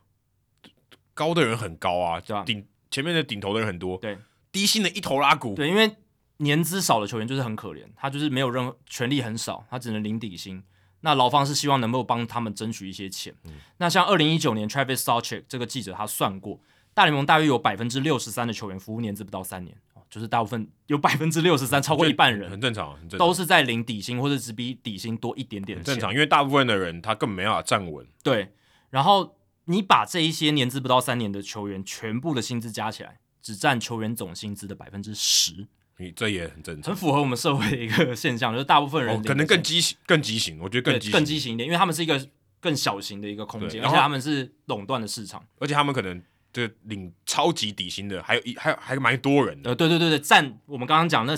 有可能有一些年资，第二年、第三年他还有稍微加薪一点，但对其实大部分都还是在领最低低最到爆。尤其是这几年，我们看到越来越多那种三 A 上来的免洗投手，他的资历真的就是他一直累积不到一年的年资，诶，他就是哦上来一下，然后他前他可能投个五年五个球季四，五年都可能累积不到一年的年资，对不有可对很也有可能，很有哦可能，或者很有可是能一年多他也得不到什么加薪，根本没有加薪的，都还这是种零超五七多万，这种很多啊，而且是越来越多了。而且你刚刚算是实领还是算他的额度啊？因为有可能他上来他他是按照比例来领的嘛。他不他如果今天他底薪是就五五十几万嘛，嗯他领一个月他就是领比例的钱而已。他应该是就是实领的薪资吧，哦这是那 Tra- Travis 哦，那 Sarge 那算真的很少哎、对啊，因为这个应该是不是球员总薪资，他这样算下来的，对吧、有应该我不太确定他实际的算，但我看很多媒体都引用他这个数欸字，就是二零一九年五算的。十几万，你要待满一年才领才能领五十几万呢、欸 很多人可能只待两个礼拜哦，对啊，对啊，对啊，对啊，少到爆。可能领更少，对啊，少到对啊爆对啊，对啊。所以对于劳但他方回来去三 A 会领比较多了，这是不一样。对对对，但对于劳方来讲的话，他们就会觉得，因为那我增设一个一点零五亿的破给这一些年轻球员里面表现稍微好的，嗯我觉得就就合理嘛，就是他们觉他他们的立场，对我我自己也觉得这个是这个金额额度是合理的，所以一边看起来像是救济贫穷，一边看起来是阳明海运的大礼包，对但是事实上金额是一样的。对啊，资方来看的话，就觉得哇，这年终奖金给那么大包，这样合理吗？但事实上哦你们以感觉前都没有那么高哎、那个事实上感觉是其实是救济，是救济啊，因为你看那些像 Cody Bellinger，像这些那个 Chris Bryan，Chris Bryan 我看了一下，他在二零一六年的时候，他那一年拿下 MVP 的薪水哦，他是六十五万两千，然后隔一年，隔一年就是他 MVP 得完之后的隔一年，嗯小熊就会把他加薪到多少？一百零五万，哦，四十万，增增加四十万而已，而且他是拿 MVP 哎、我们刚刚讲 Jonathan India，他拿国联新人王，按照如果的这个薪制的话，是可以直接到一百一十多万美金的，对不对？嗯，这样合理多了。那如而果且说真的，二零一六年他还拿下冠军，他应该加更多。呃对啊，还有一些红利吧。他传最后一个 球，应该拿对不对更多吧？我我想啦，按照薪制的话，如果拿 MVP，可能至少 Chris Bryant 那一年应该要加到两百万差不多吧，啊，我刚以为要至少嗯两三百万以上，对不没对？有，至至少破五百哎，我 MVP 哎对，就看他们怎么，就是剩下的细节就是球员工会可以自己，MVP 调。全联盟就两个人而已欸，对啊，就是那个一亿的破要怎么去分配，球员工会可以自己去瞧。我觉得就是大联盟他们其实对于资方来讲，好，我要拨一笔钱给你，OK，我同意的话，那剩下的那些你要怎么去分配，你可以自己去谈啊啦。他们其实不，我觉得大联盟不用去介入说那一亿或一千万你要该怎么你要花你要你要怎么花，他只是说那些钱我要付，那谈好的话，那就交给球员工会自己去想所就以好。他只在乎这个 pool，哦就是总金额的这个这个额度就好了，对，我照理来说是这样，可是分配不管。大联盟他们又想管分配啊，他们不是说什么 WAR 值，然后什么对，他们又想管，我就觉得很无聊。其实老实讲，大联盟可以不用管分配，他就是说，哦，我们谈成现在是一个一亿，一个一一千万，那我们如果谈成好中间点好五六千万美金，那这个六千万美金给你们，你们要怎么分？分给那些杰出的服务年资未满三年的球员，你们自己去谈，这样子，这样我觉得就 OK。那这个我觉得是也是一个非常大的讨论重点，也算是我们刚刚提到这个 core economics issue 啦，就是核心的经济问题，对吧、嗯，但最终还是要拒绝摆烂，这应该是最根本的核心，对，就是只是用各种方式来拒绝摆烂而已。对啊，这是一个。然后还有我们刚刚讲的奢侈税门槛，也是希望可以拒绝摆烂的一对，个。或者说就是让你多花点钱，然后收益分享制度，减少收益分享制度也，可是让你可以少赚，让那些小市场的球队不要那么不要那么依靠这些救济。对，希望可以愿意去投资，然后用打造一支好的球队来获得更多的钱，而 不是单单靠着这些救济金。就讲救济金有点难听，但确实好像是这样。那就可以刺激整个市场嘛，那球员才可以获得比较多的钱。对他们希望是看到这样子劳方的立场。帮大家总结一下哦，老板这边就劳方、资方这边呢，他们想省钱，所以他们可能会使出摆烂。劳方的希望就是我薪水加多一点，我希望多一点钱。嗯所以你如何在这两个中间得到一个平衡点，就是这个谈判最重要的结果。对，然后劳方也觉得说，你资方这几年你们收入收到自己口袋的比例越来越高，然后球员薪资占你们收入的钱越来越少，那我们希望可以把这个比例讨一些回来对，这个是公平正义的部分，他们希望能够争取到因。为某种程度某种程度上，如果你抵制摆烂，球员其实会多赚一点钱。对，因为这个是有互相的结果的。我们之前不是聊那个 W Bro，就是那个老板哦对少买对几对胜的那个议题，我们有聊到嘛？现在越来越多老板他收进去的钱，他掏出来花在球队上面的越来越少，可能只剩下三四十趴。好好听一点是精明，难听一点是对吝啬。对我现在我口袋有一百块，我掏三十块出来，我可以打造一个这么好的队伍。以洋基队来讲好了，对不对？那我干嘛要掏八十我块？看嘛掏八十块。以前 Steinbrenner 就是大老板年代，George George 的年代，他可能都掏七八十块，对不对？但现在他儿子哎、很精明很聪明，加上 Brian Cashman 很聪明很精明，超三十块就有差不多的成绩。对，因那为十块 hire Cashman，对然后帮你省三十块，对不对？帮你省三十块，真的。那这是因为现在这个制度，这个劳资协议让老板可以这么做。那劳方简单来讲，就是希望他们透过制度的修改，可以让老板愿意掏出多一点钱，多一，点钱。然后才能够打造一支强队，这样这样子的一个感觉。，对，所嗯以其实你说真的，哪一边是正义之师，我就觉得没有。大家都有道理在。对，大家其实都有道理在，因为老板他要赚钱嘛，对球员也要赚钱，对，就看怎么赚，然后有一个平衡点而已。所以你不要说我，我觉得我像我自己，我不会站在任何一方，我就觉得哦，反正就是你们的战争，你自己谈出一个结果来，我觉得比较合理。我也不会想说为哪一方加油，我只想说赶快给我看到比赛。对，但我是觉得啊，我我我是比较站在，我一向都是站在比较劳方那一帮那那一边。那主要就是因为过去两张其实资方已经尝到蛮多甜头。那我的立场是希望资方可以适向一点，稍微让步一些，让两边可以和乐的完成这一张的合约。我这样是让 让球员工会在这个世界上的地位更提高一点，哦，让对你们啊，打赢一胜，不然很难看。对这打赢这一胜其实也蛮重要的，对毕竟也球是员工会也激励蛮多其他的工会的，大联盟球员工会在整个工会的这个 业界里面算是第一把交椅嘛。诶被我们讲的好像很逊的，但其实很强。他们真的真的很强的。我们讲过之他之前他们的历史嘛，对对啊，所以他们是一个很强的工会。那他们已经连败两次了，这一仗他们希望至少要，应该是说至少和局也不能输，不能输，就是至少和局。那好一点可能还要打赢这样，现在打到第几局啊？第三局而已吧。第嗯三，我觉得我觉得真的才第吗三局而已啊、 我觉得现在是英语联赛，英语联赛还在 pos 碰这样 子，打到第二局就英语现在光联赛 crew 还在上面这样，这个场地就工到作底有人没有要员上面打，我也不知道。 因为我我是真的很不希望看到例行赛被取消或延期，这个是但你就要播更多我会失望 NBA 嘞，对对啊，我希望可以赶快播到大联盟啊！我希望赶快播到大联盟，我希望我们的听众可以更快看到大联盟比赛。我自己也想看，其实我觉得有点久没有看到大联盟比赛了。虽然我们还没有经过什么延期什么，可是嗯因为封馆没有什么新闻，的让我觉得真的有一点感觉上好像跟大联盟好远，有一点这样子的感觉。我我自己都有这样的感觉，然后有点对，因为你很很早很久没有看到交易的新闻，没有签约的新闻。所以所以这过年我在家里都无聊在看书啊，对啊，没没什么新闻。照理来说，这个时候很多媒体都抛会抛那个嘛，这个 preview 嘛，球队的 preview，这下一个年度战哎阵对容耶长什么样子，说说到 preview，这些杂志没办法出，没办法出啊因为大部分的还有很大一部分的自由球员都还不知道去哪里。甚至大很多大咖，虽然我们在封馆之前有一一波哦非常疯狂的一个买卖，但是还是有一批球员，甚至 Freddie 中产阶级 Freeman 就还没啊 f r e d d y Freeman 也还没跟勇士签约啊，对不对？所以这么多味觉的情况下，现在照理来说应该是 preview 的季节，应该是要季前分析的季节，没有人敢出，没有人敢谈。哎，会是真的都没有出，对不对？我不太确定，好像都可是没有哎，好像就是这个杂志或是但就算有出，我也不会去关心啊，因为不正确因，为我我知道说这跟新的赛如果真的开打的话，会差很多啊。对，那就那那那没有任何价值，有对 不对？有分析跟没分析一样，因为因为完全不准。对啊，因为像我们在听的那个 E EW Effectively Wild，他们照理来说，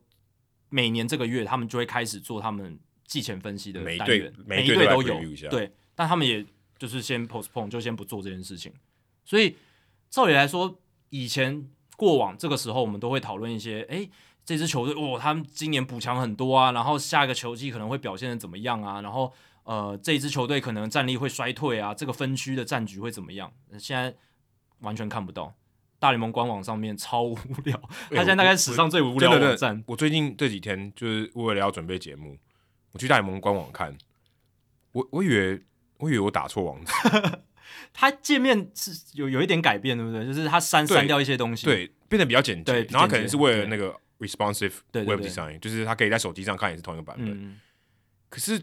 就很单，就很很素啦，很简洁。想说新闻呢、 我哎还以为是不是什么我的那个 ad block 挡住很多东西，甚我至当下想说是有东西坏掉，甚至连那个 MLB TV 的那个类别也不见了、我还要自己打网址才能打 MLB TV 哎、以前官网是不哦是可以直接连到 MLB TV，我我就上面的那个对，就是 navigation 至 bar，少可以连嘛，至少可以连到 T MLB TV，我也找不到了。然后我还要自己打网址，我才连得到 MLB TV。真的假的对啊，因为我那天我就想说，哎哦，哎，现在还比赛可以看吗？还可以看啊，还可以看，就只以前是的比赛还可以它看，让你变得不方便，还可以看，还可以看，还是对还 access 得到，还是还是有，因为你毕竟已经卖给人家，你不能因为照理讲他可能是球员的表演，他可以他可以卖吗？但是因为已经卖给消费者，消费者已经付钱了，你如果撤掉的话，应该会违哦等约于吧？只是有点像我只是储存在那边，对，因为大联盟现在立场，它是不推广这些现役球员，可是他没有真的把所有东西都删疯掉掉了，因为对你还资料还查得到，对你资料你还是一定查得到，对，但他们就是站在一个不推广的立场，对吧、但唉真的是让我觉得也有感啊、哦真的很有跟大联盟逐渐脱节的这个感觉。虽然我还是看这些新闻，但但是是会查有有有不错的感觉吗？ 我觉得不太好欸诶、有一种抽就是可以抽离一下棒球啊。也平常就有在抽离，可是不知道哎、我就觉得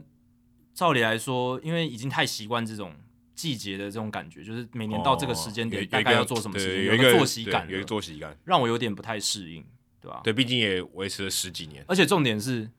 我不能去关心这些球员的战力、球员的能力这些比较有趣的东西，我要一直看这些劳资协议，其实我也看的有点小烦了，你知道吗？就是会不会我们这一集收听也是比较少？因为大家可能也觉得这个很烦。虽然我是觉得这些议题真的非常重要，因为这个其实就是我们节目的核心精神所在。而且蛮像看看连续剧的，对我们哦不只有是有连载的感觉。对我们不只是聊战力，我们不只是聊球员，我们是聊这些真正支撑起大联盟产业运作的东西。可是聊久了，有时候也是会腻。我们从哎、我们从封管前一路聊到现在，都在聊同样的东西。不过来我们中间有来宾啊，还可以。对对对，我意思说，没有来宾，我们自己聊的时候，大部分时间都在聊这些东西啊，对啊，对啊，而且你刚才讲到 MLB TV，大联盟最近有一个消息，嗯但大家比较少讨论哦，好像是去年十月就有新闻，但是讨论没有很多。就是大联盟未来哦会提供这些主场的串流服务，也就是说，换句话说，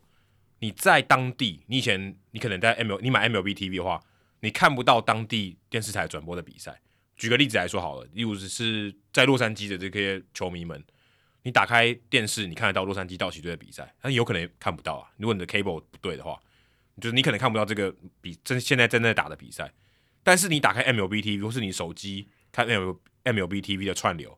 你啥都看不一到，定看不到地方的转播了，就是这 blackout，应该都说合法的管道你看不到。，对对，因为其实台湾观众可能比较无感，就是因为我们在国际，我们在国外，所以我们 MLB TV 一定就是什么比赛都看得到，因为我们不属于任何一个啊 Market，当地当对哦 local market，我们不属于他们任何的一个当地市场。可是你如果有注意到 MLB TV，它在宣传或者它在行销的时候，它其实它的 title 都是讲 Watch every out of market game。对 out of market。这个形容词很重要，因为它这个产品 MLB TV 这个产品，如果你是美国人，你在美国当地的话，你真的就是只能看你当地市场以外的比赛，你当地市场你是看不到的。也就是说，如果今天是 E ESPN 它有 Sunday Night Baseball，你在 MLB TV 上你也看不到。对，因为他在你家电视看得到。没错，它的目的就是要你去买当地市场的，不管是有线电视，不管是像 E ESPN 这样子的这种电视台的服务，对，你要去跟他们购买，因为因为其实他们是共生的关系。如果今天你提供给我这些讯号，然后我都都我他们都来我这边看，那你没人看，对那啊不是亏？那我那你提供我给我，你不是冤大头吗？对啊，有线电视业者他付了大笔的钱给大联盟，让他们可以有这些转播的比赛，那还要去还要去花人超大的人力直播，直播，对，然后结果我大联盟来这边看，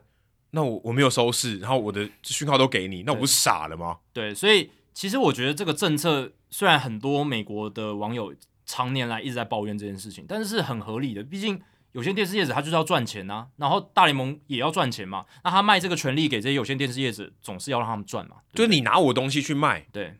然后人家都不来买我的东西，然后你还赚钱，那我不是傻了？对啊，就是我干嘛卖给像智障？对，不可能发所以生的事情，他要合作，他一定说好，对那我就我在这个地方我不卖你的东西。对你只你要在当地市场看到比赛，你就是要去付钱给有线电视业者，他们这样才能生存，才能赚钱。这所样以子大家可以试想一个情况哦，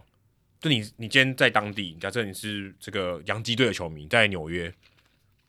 诶，我在公车上，我想看洋基队比赛，我看不了，对，对我看不了，除非你定他们有线电视业者的串流了，对对对，都我看不了。我如果拿 MLB TV， ，ML TV 是看不了我的。要回家看第四台看看得到，哎对，所以代表我不看，我很尴尬哎。代表说什么？你如果是一个美国当地的，你刚刚讲纽约的棒球迷，你如果什么比赛都想看，你除了要订 MLB TV，你还要再订当地，比如说可能，E Yes 电视台他们的串流。对，等于说有点像呃，我只买二十八队，大都会跟洋基我看不到，对，然后除非你买 SNY 跟 E Yes TV 这样子，你才能对全部都看 cover 蛮到。蛮傻的。但对变成我今天我是球迷，我在当地我一定随时想看嘛，对啊，然后结果我看不到，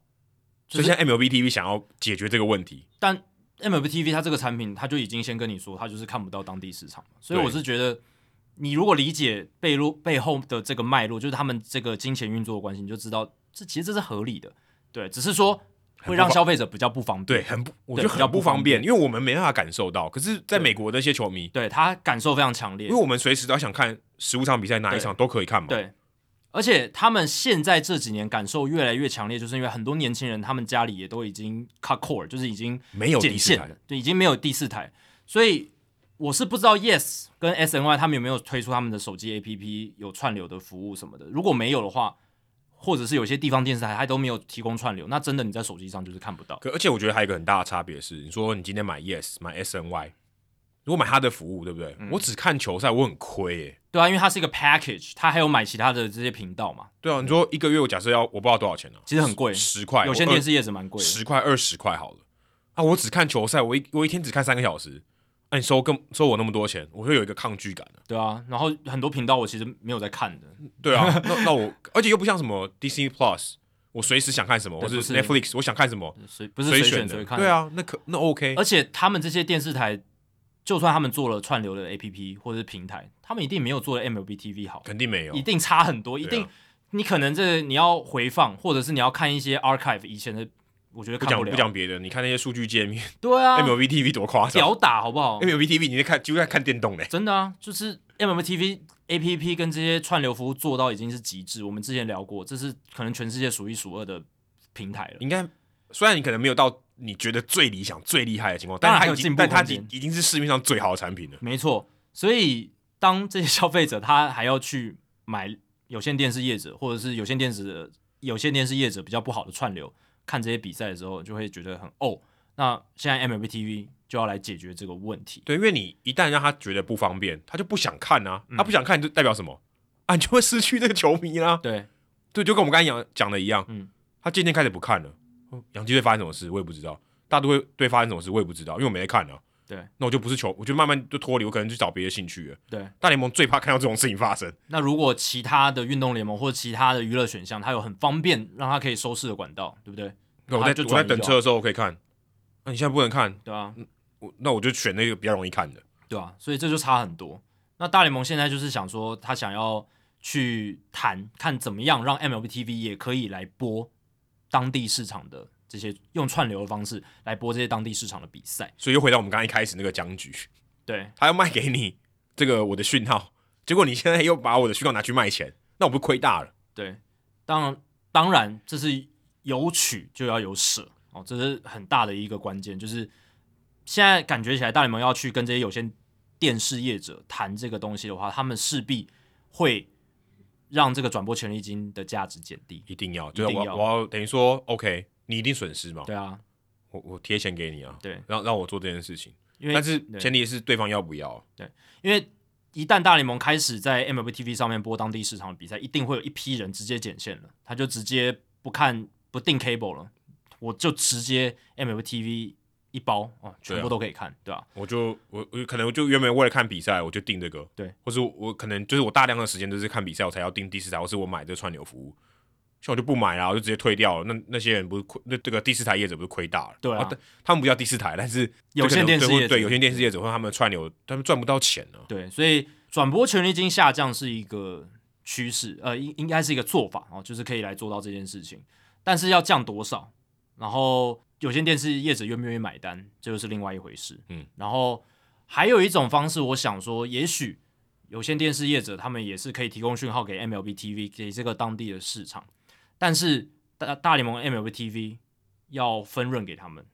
哦，对，我看对，我看他们这个报道里面有 NY Post 和 New York Post 里面有写到说，一年要给他十亿。我觉得很合理啊，你就是有舍 有取就要有舍，就是这样子，有舍就要有有得，对吧、所以我是觉得未来的方向啊，因为有线电视、卫星电视这些东西一定会变成古董，一定会变成时代的这个被遗忘的东西，所以未来一定都是网络主宰，大家一定都是透过网络串流来看这些比赛，那势必的这些钱哦，原本转播权利金给到有线电视业者，那这些钱势必会被转移。那有线电视业者如果他要生存下来，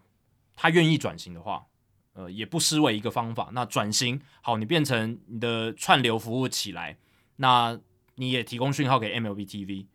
那大联盟这边就要按不管什么样的方式，也许是收视、嗯看观看人数什么的，把这些钱分给他们一些。如果最终极的话，我觉得可能以后都没有这个地方的直播团队了，全部都大联盟一个人管。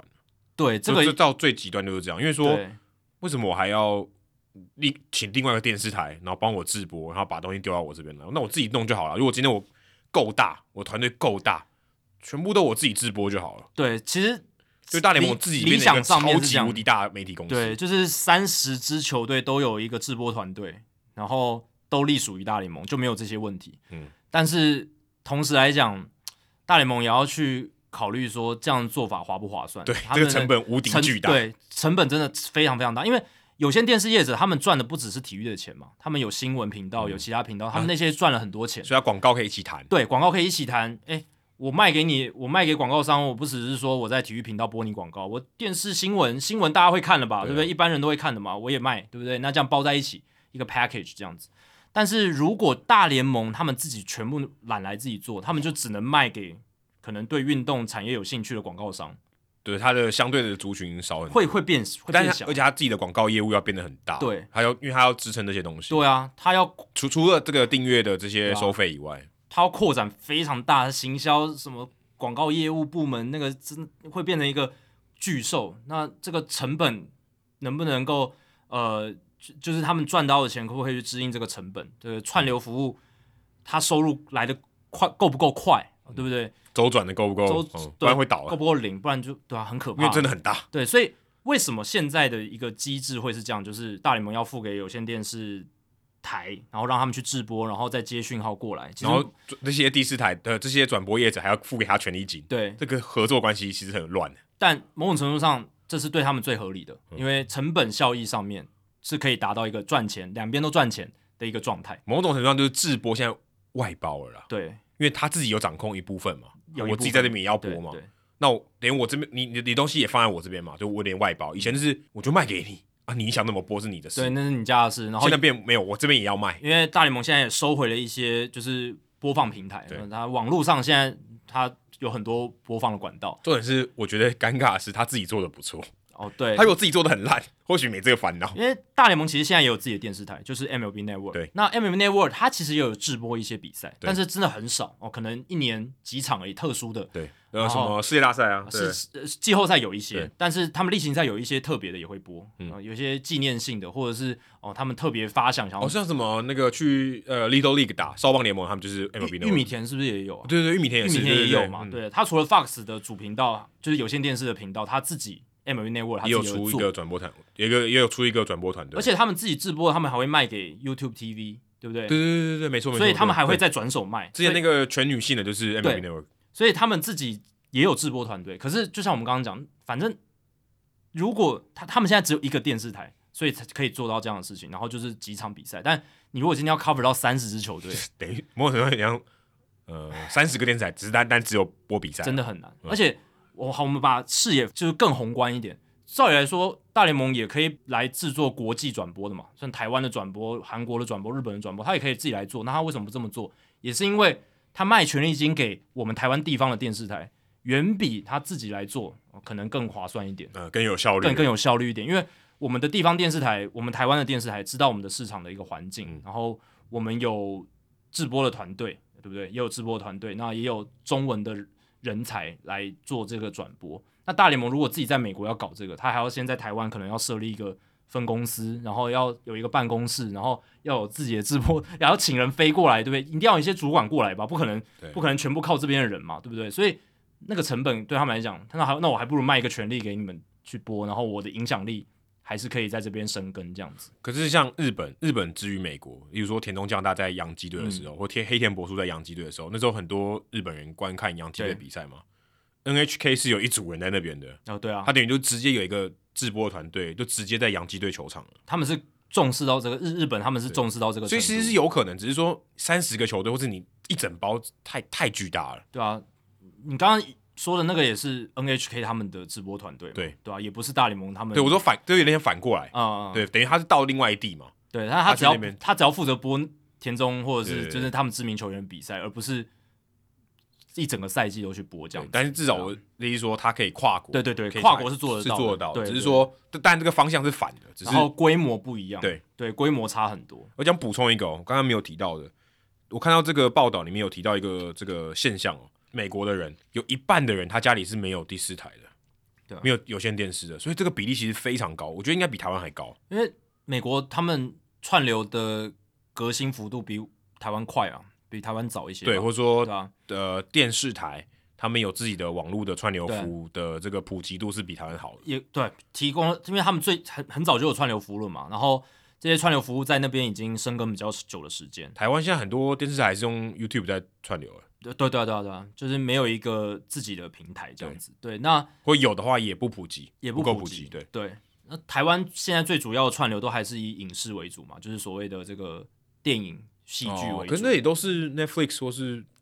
就是一些就是国外的平台在做，对，也都是外商进来，或我者是爱说奇艺啊在台湾可以用到的嘛，哦对不对在台湾可以用到的，那台湾大家比较知道的。那在美国，其实他们串流服务的平台真的非常多，而且很多有线电视也都开始做所谓的串流服务，像 DirecTV，嗯他们也都对嗯有自己的一个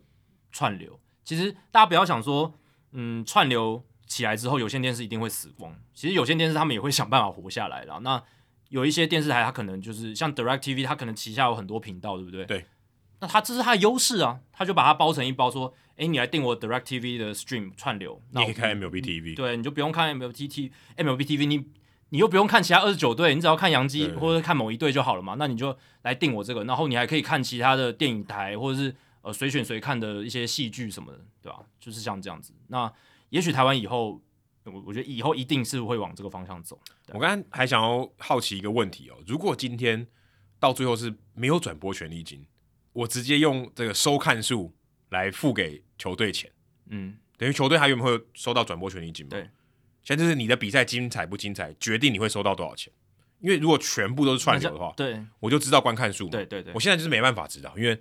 有一部分是看电视的，或是嗯看就是这 cable 的。如果全部都是网路，我就完全知道有多少人看，或是他花多少时间对看。不管你是不是放在那边然后再睡觉，也不不管了。如果是这样的话，我就可以知道你的球队，他可应该这样可以可以换算成影响力嘛？有多少人看？对我，如果你今天越多人看，你打的越精彩，越多人关注你，你的权利金就分的越多。其实这比较健康欸诶、但我觉得这不可能发生。为什么？因为现在其实收益分享制度里面，基本上有很大一笔是洋基队、红袜队在养运动家跟光芒这些球队，因为洋基队、红袜队这些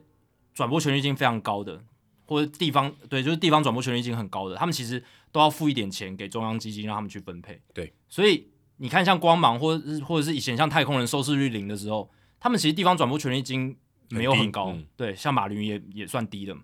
那他们其实赚的不多诶、那他们其实有一部分的收入真的是来自洋基他们转移过来的，就是有钱的球队转播权利金高的球队分过来的。对啊，所以那这样你如果这样做，就可以更刺激他们打好看一点啊，不要摆烂啊。但有些市场它就是就是小，就是小，而而且、可是小观观众看的意愿就不高。市场小，相对它成本也比较低。相对可是直播上面还是一样的规格啊。对啊，可是他可能电视台经营的成本相对就低很多，哦，对不对？他服务的人没有那么多嘛，就小的比较小一点的电视台，但我是觉得那个落差还是太大了。你说大纽约地区跟光芒队那个市场，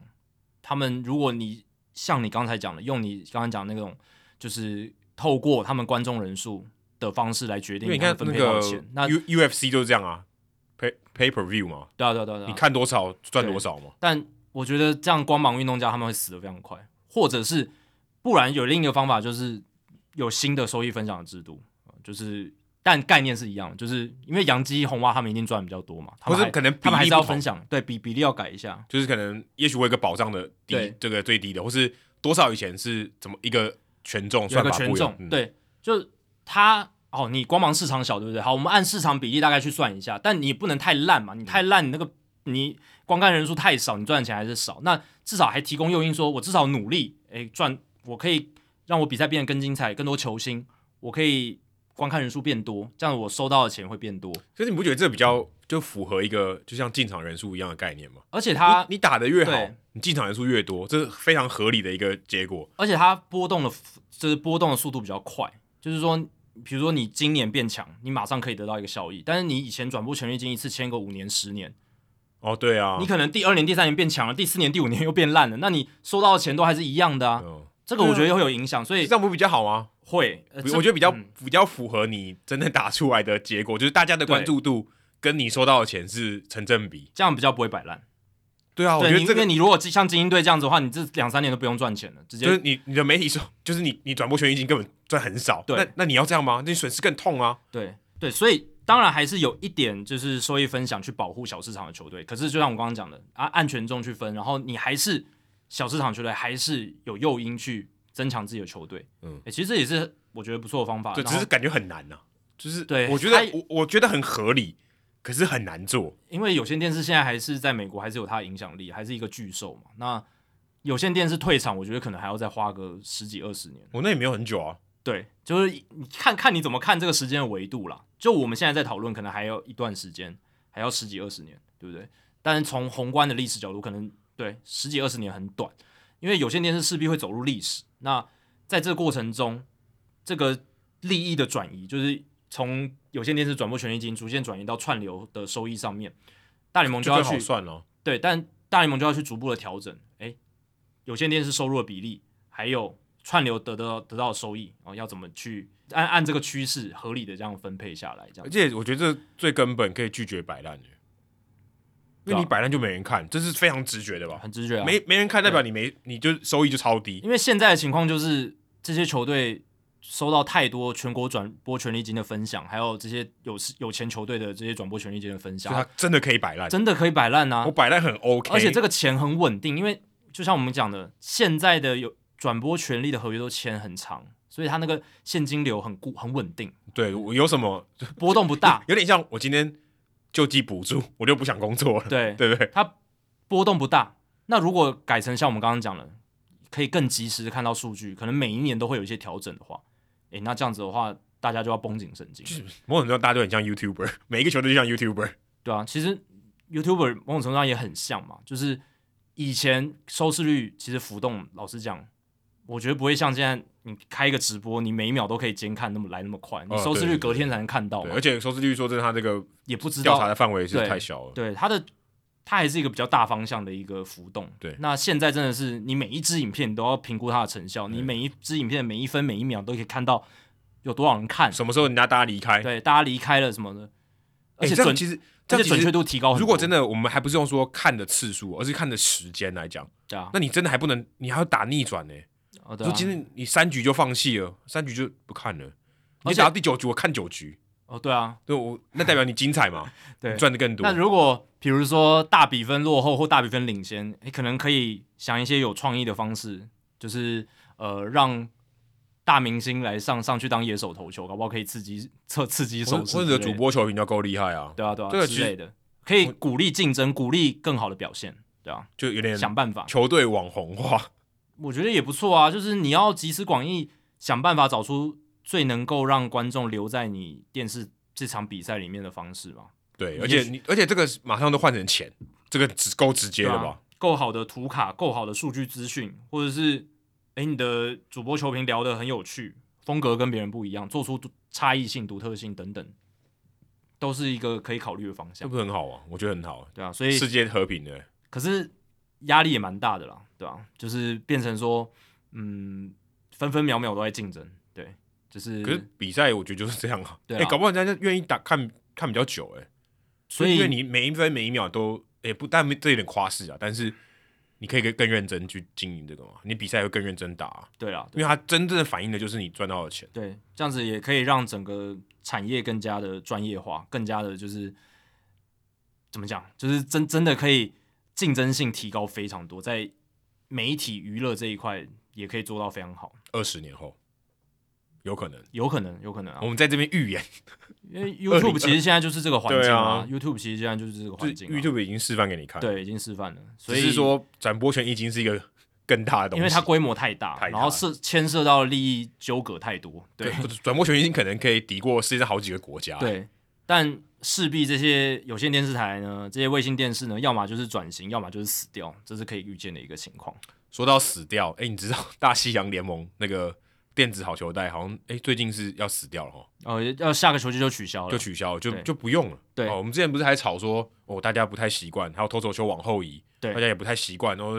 抱怨也蛮多，而且你一试实施好多，根本看不出来到底有没有效嘛，太多太多变因了，你这个科学实验做的不好，哎，所以明年球季开始要取消了。对大象联盟要取消这个机器好球带，还有投手球往后移这两个，从明年、呃从今年球季从开就始。是接下来这个球季，对，然后大象联盟从二零一九年就开始用机器好球带，所以所以呃也用了二零二零年不算嘛，两年两年两个球两个球季，季，对，两个球季。但其实他们取消机器好球带，不是因为大联盟觉得机器好球带的实验失败哦，而是因为大联盟他们要扩大在小联盟采用机器好球带，所以要到要到三 A， A，对，所以代表说其实我们距离大联盟使用机器好球带又更近了一步。所以搞不好明年哦，对你看到新闻的当下，你可能会觉得哈哦，是不是大联盟觉得机器好球带不行了？不是，是因为大西洋联盟其实是距离他们比较远，就是我说关系上可，可是我他们只是一个 partner 而已。对，可是为什么他们不继续用啊？他们可能要实验其他东西啊。就像我们之前讲的，哦，这个变音太多，你其实看不出什么。那机器好球带未来势在必行，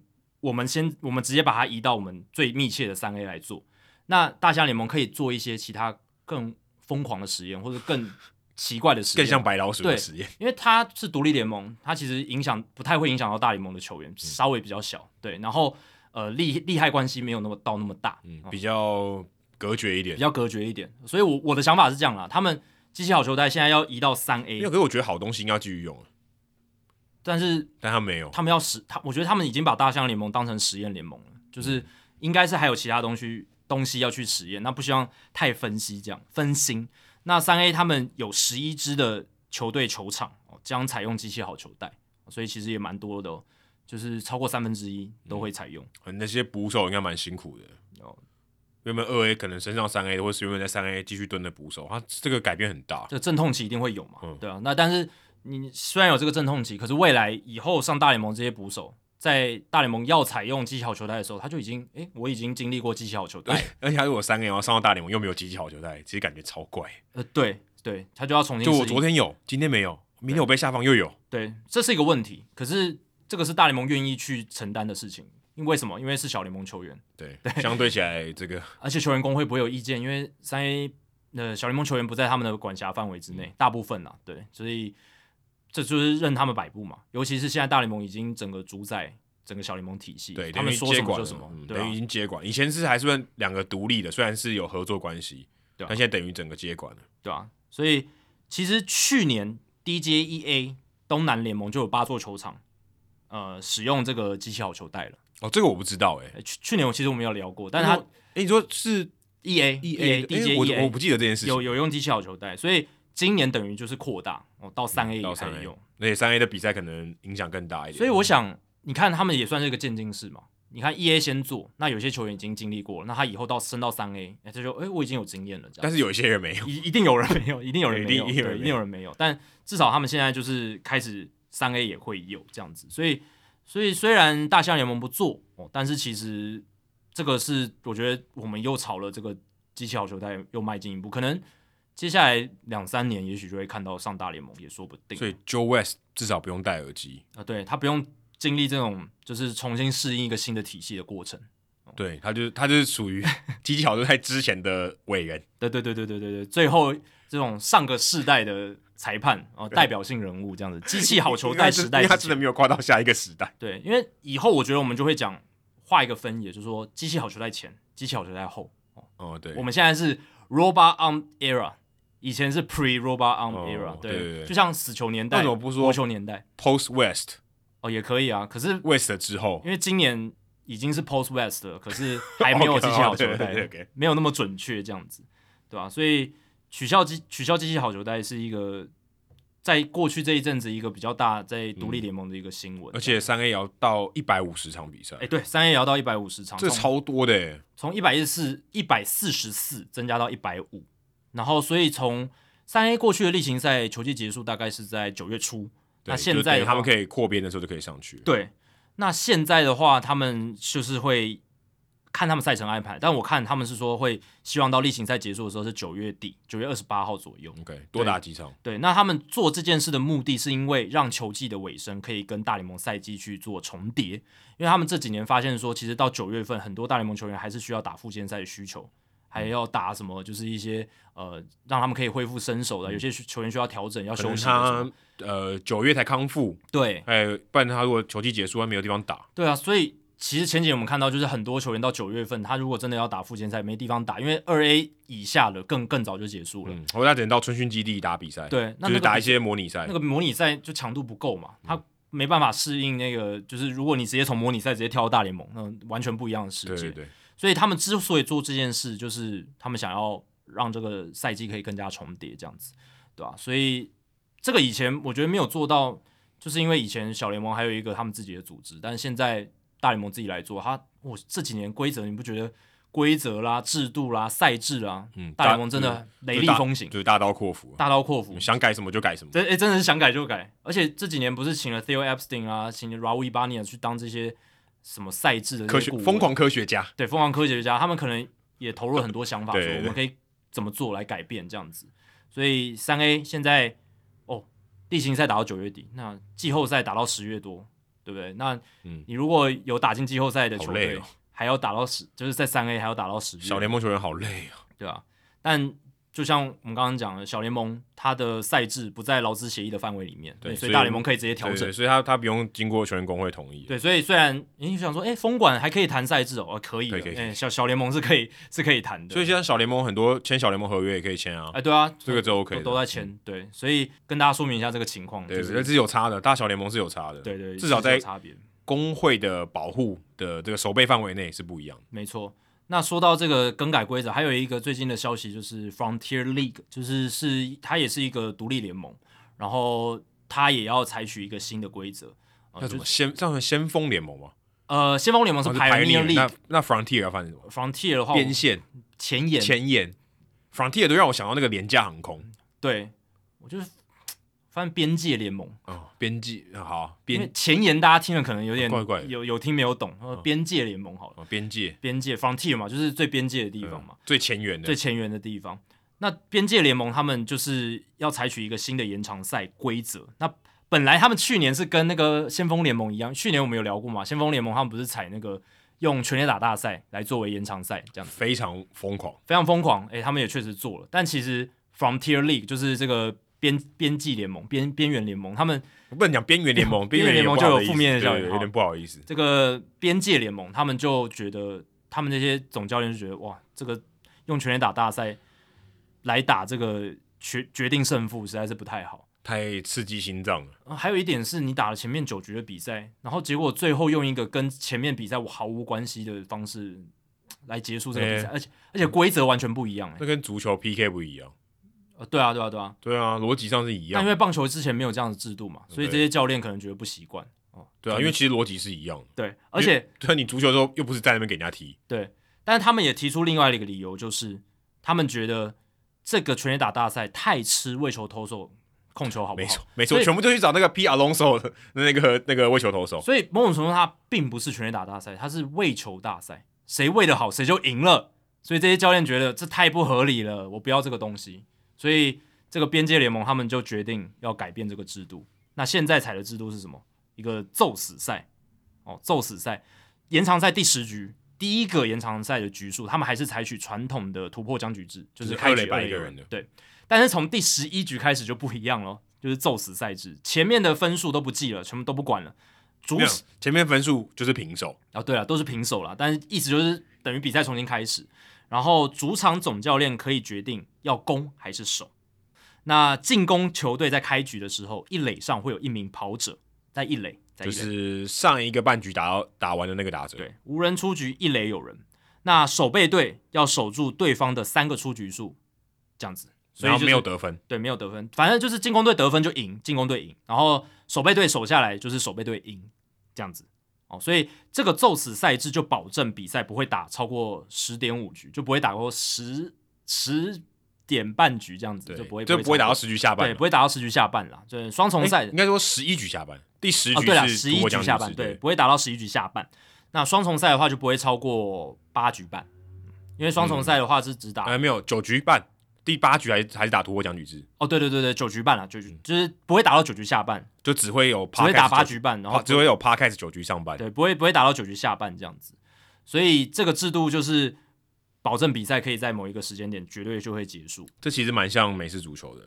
就谁先谁先打正谁就赢了。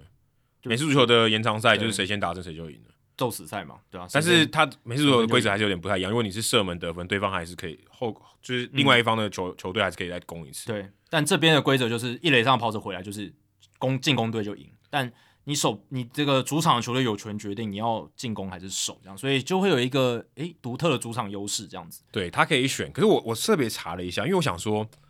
如果是五五分，就是如果得分的几率是五十趴，然后守住的几率也是五十趴，感觉好像蛮公平的，而且甚至有点难其选。实你要设置一设计一个宙死赛的赛制，你就是希望得分期望是五五分啊。对，就是对比较合理，比较公平。可是我我查了一下，Tom Tango 之前做的这个就是得分期望值，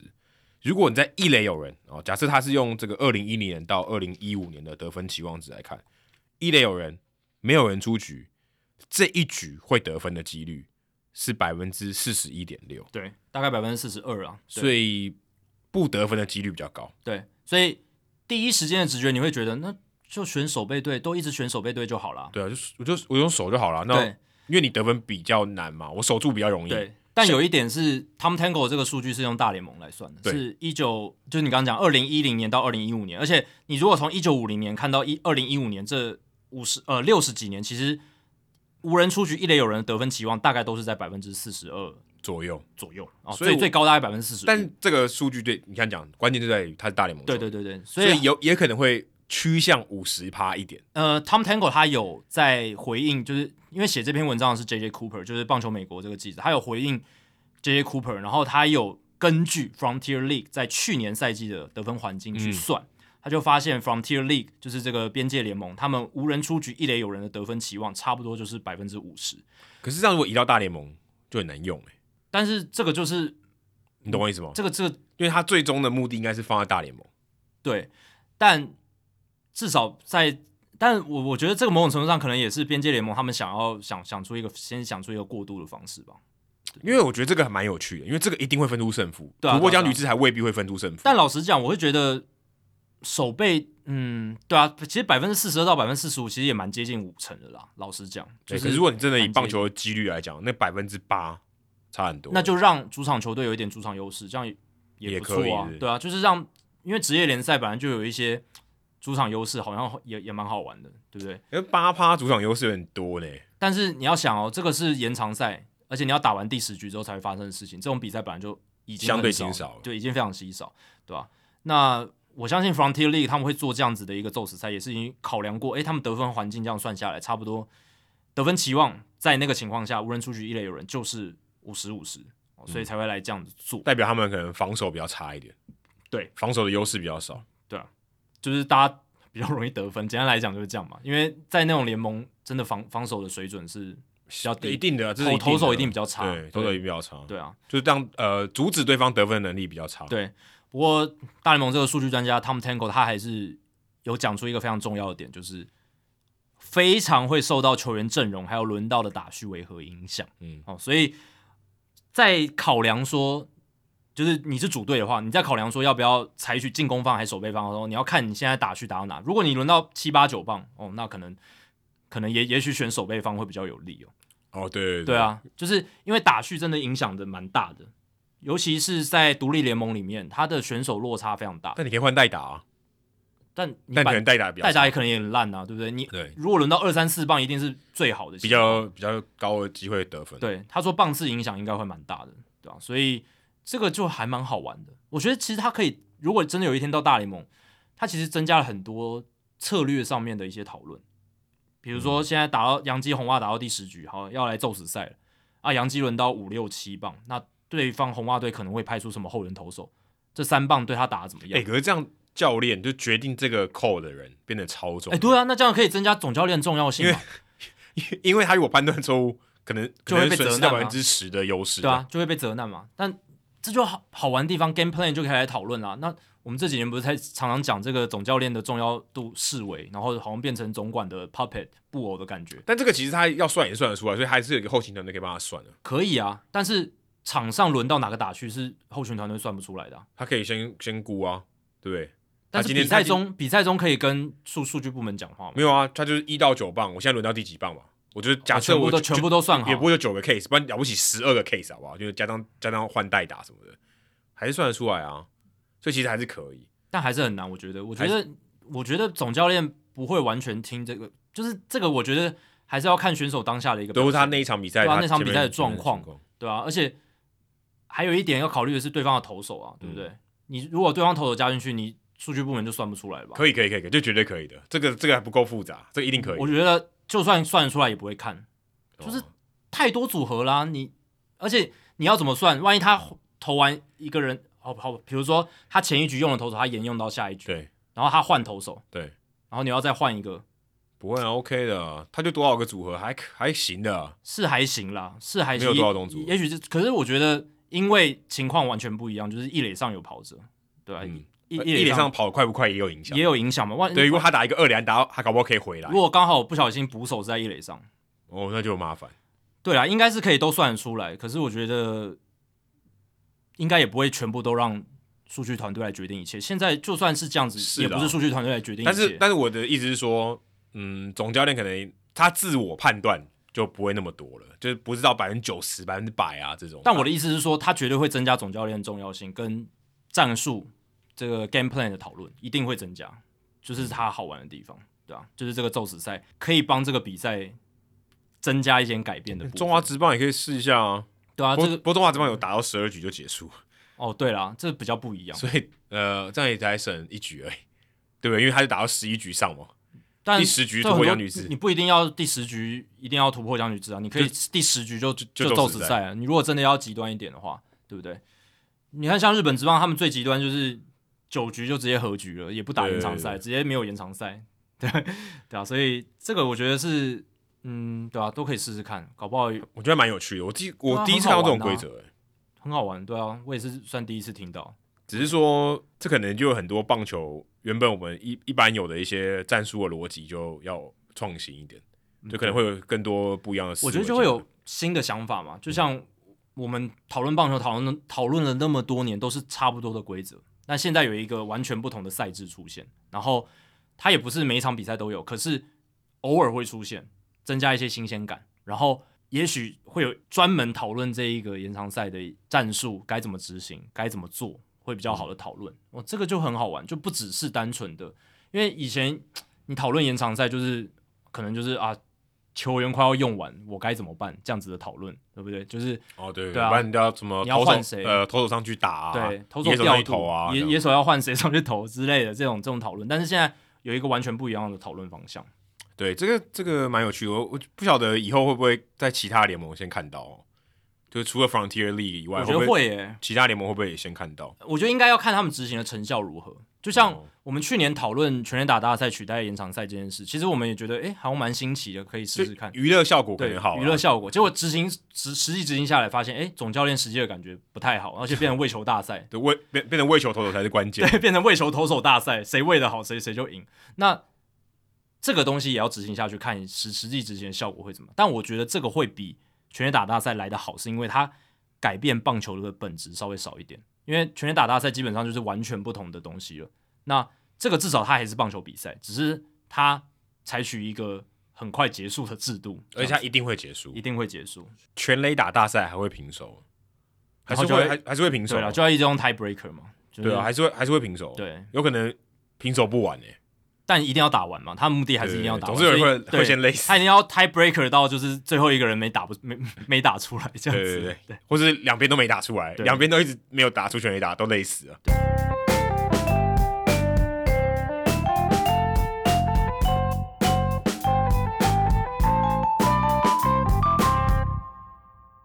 好，接下来是冷知识的解答时间。我刚刚的问题是，Joe West 没有参与哪一场比赛的主审？对好重点是主审，呃对主审，然后五个选项，五个选项，我再念一次哦。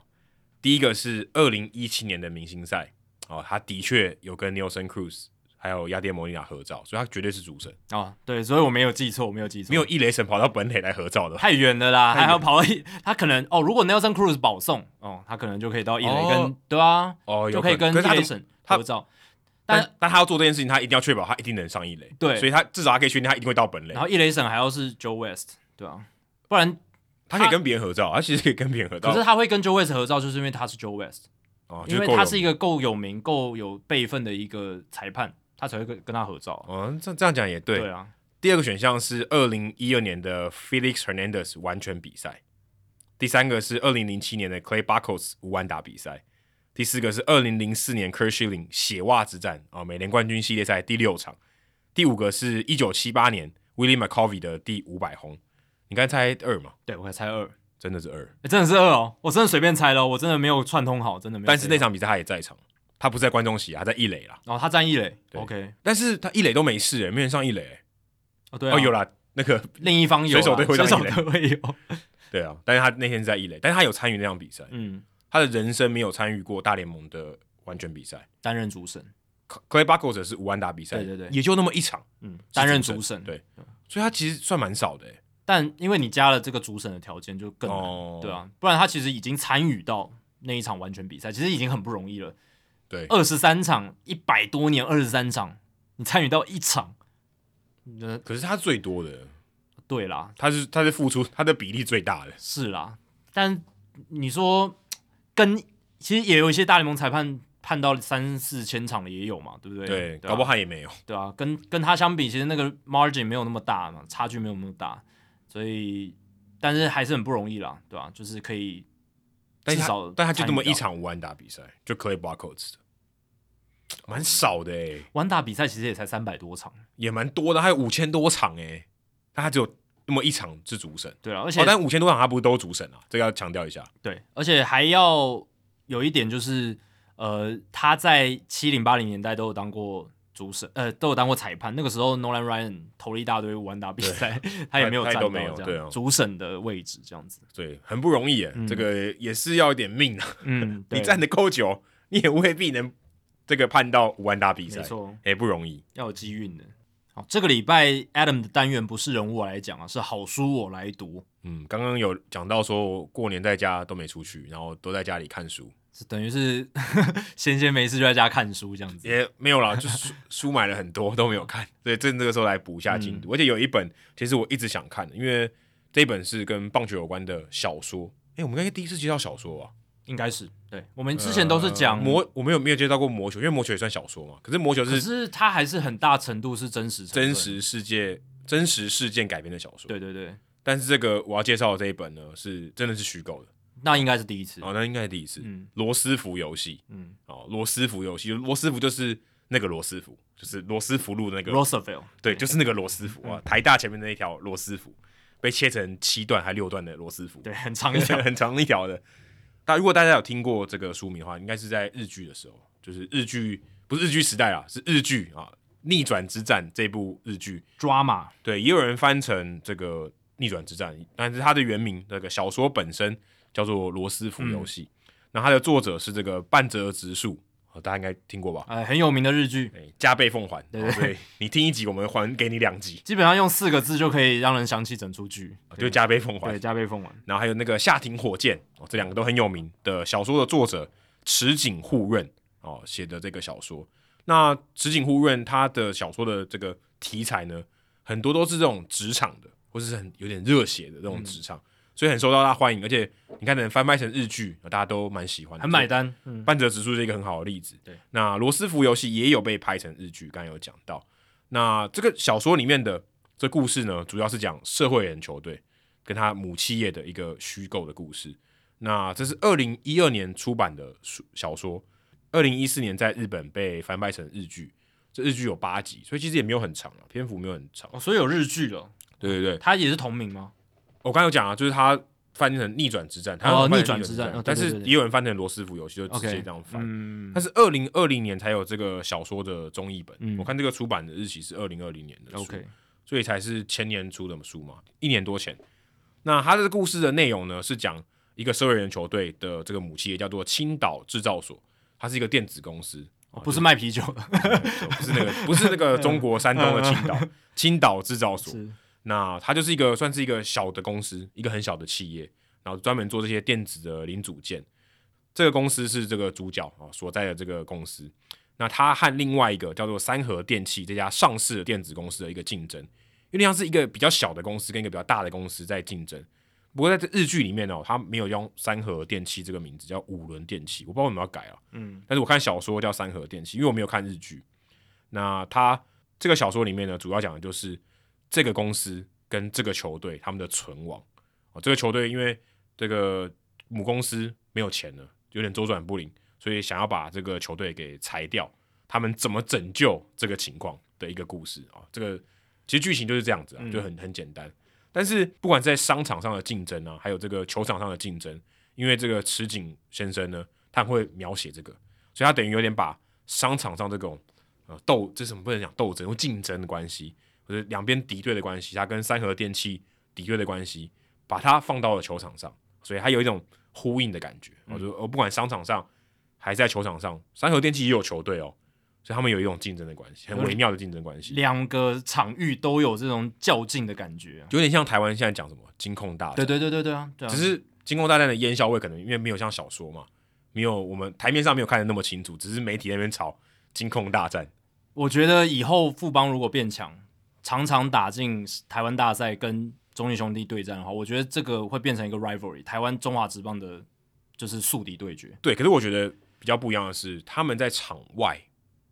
大家比较看不到，哦，对了，他们场是外有竞争，绝对有竞争没有错。绝对有啊可啦是你说那个竞争的痕迹，不像那个球场上嘛。对，并没有闹出什么大的新闻说，但是因为他这个小说里面很多私底下没有媒体不会报的暗那盘些，嗯对，都是互勾心斗角嗯啊、抢抢生意啊，那个是小说里面可以写的嘛。媒体平常不会报这些东西，对，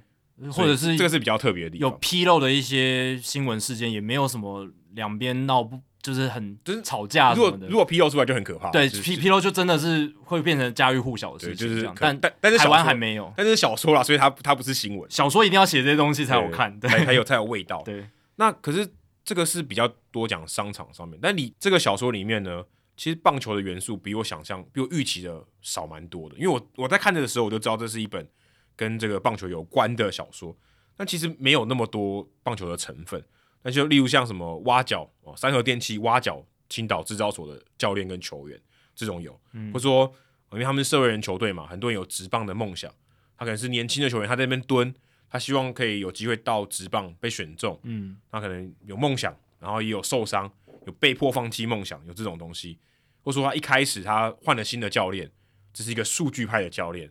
他怎么启用新人哦，怎么样挖掘这个诶原本可能前任的教练觉得不看好，可能是二线球员，他怎么大胆的启用这些新人，或者说在公司里面哦，因为他刚讲一个企业嘛，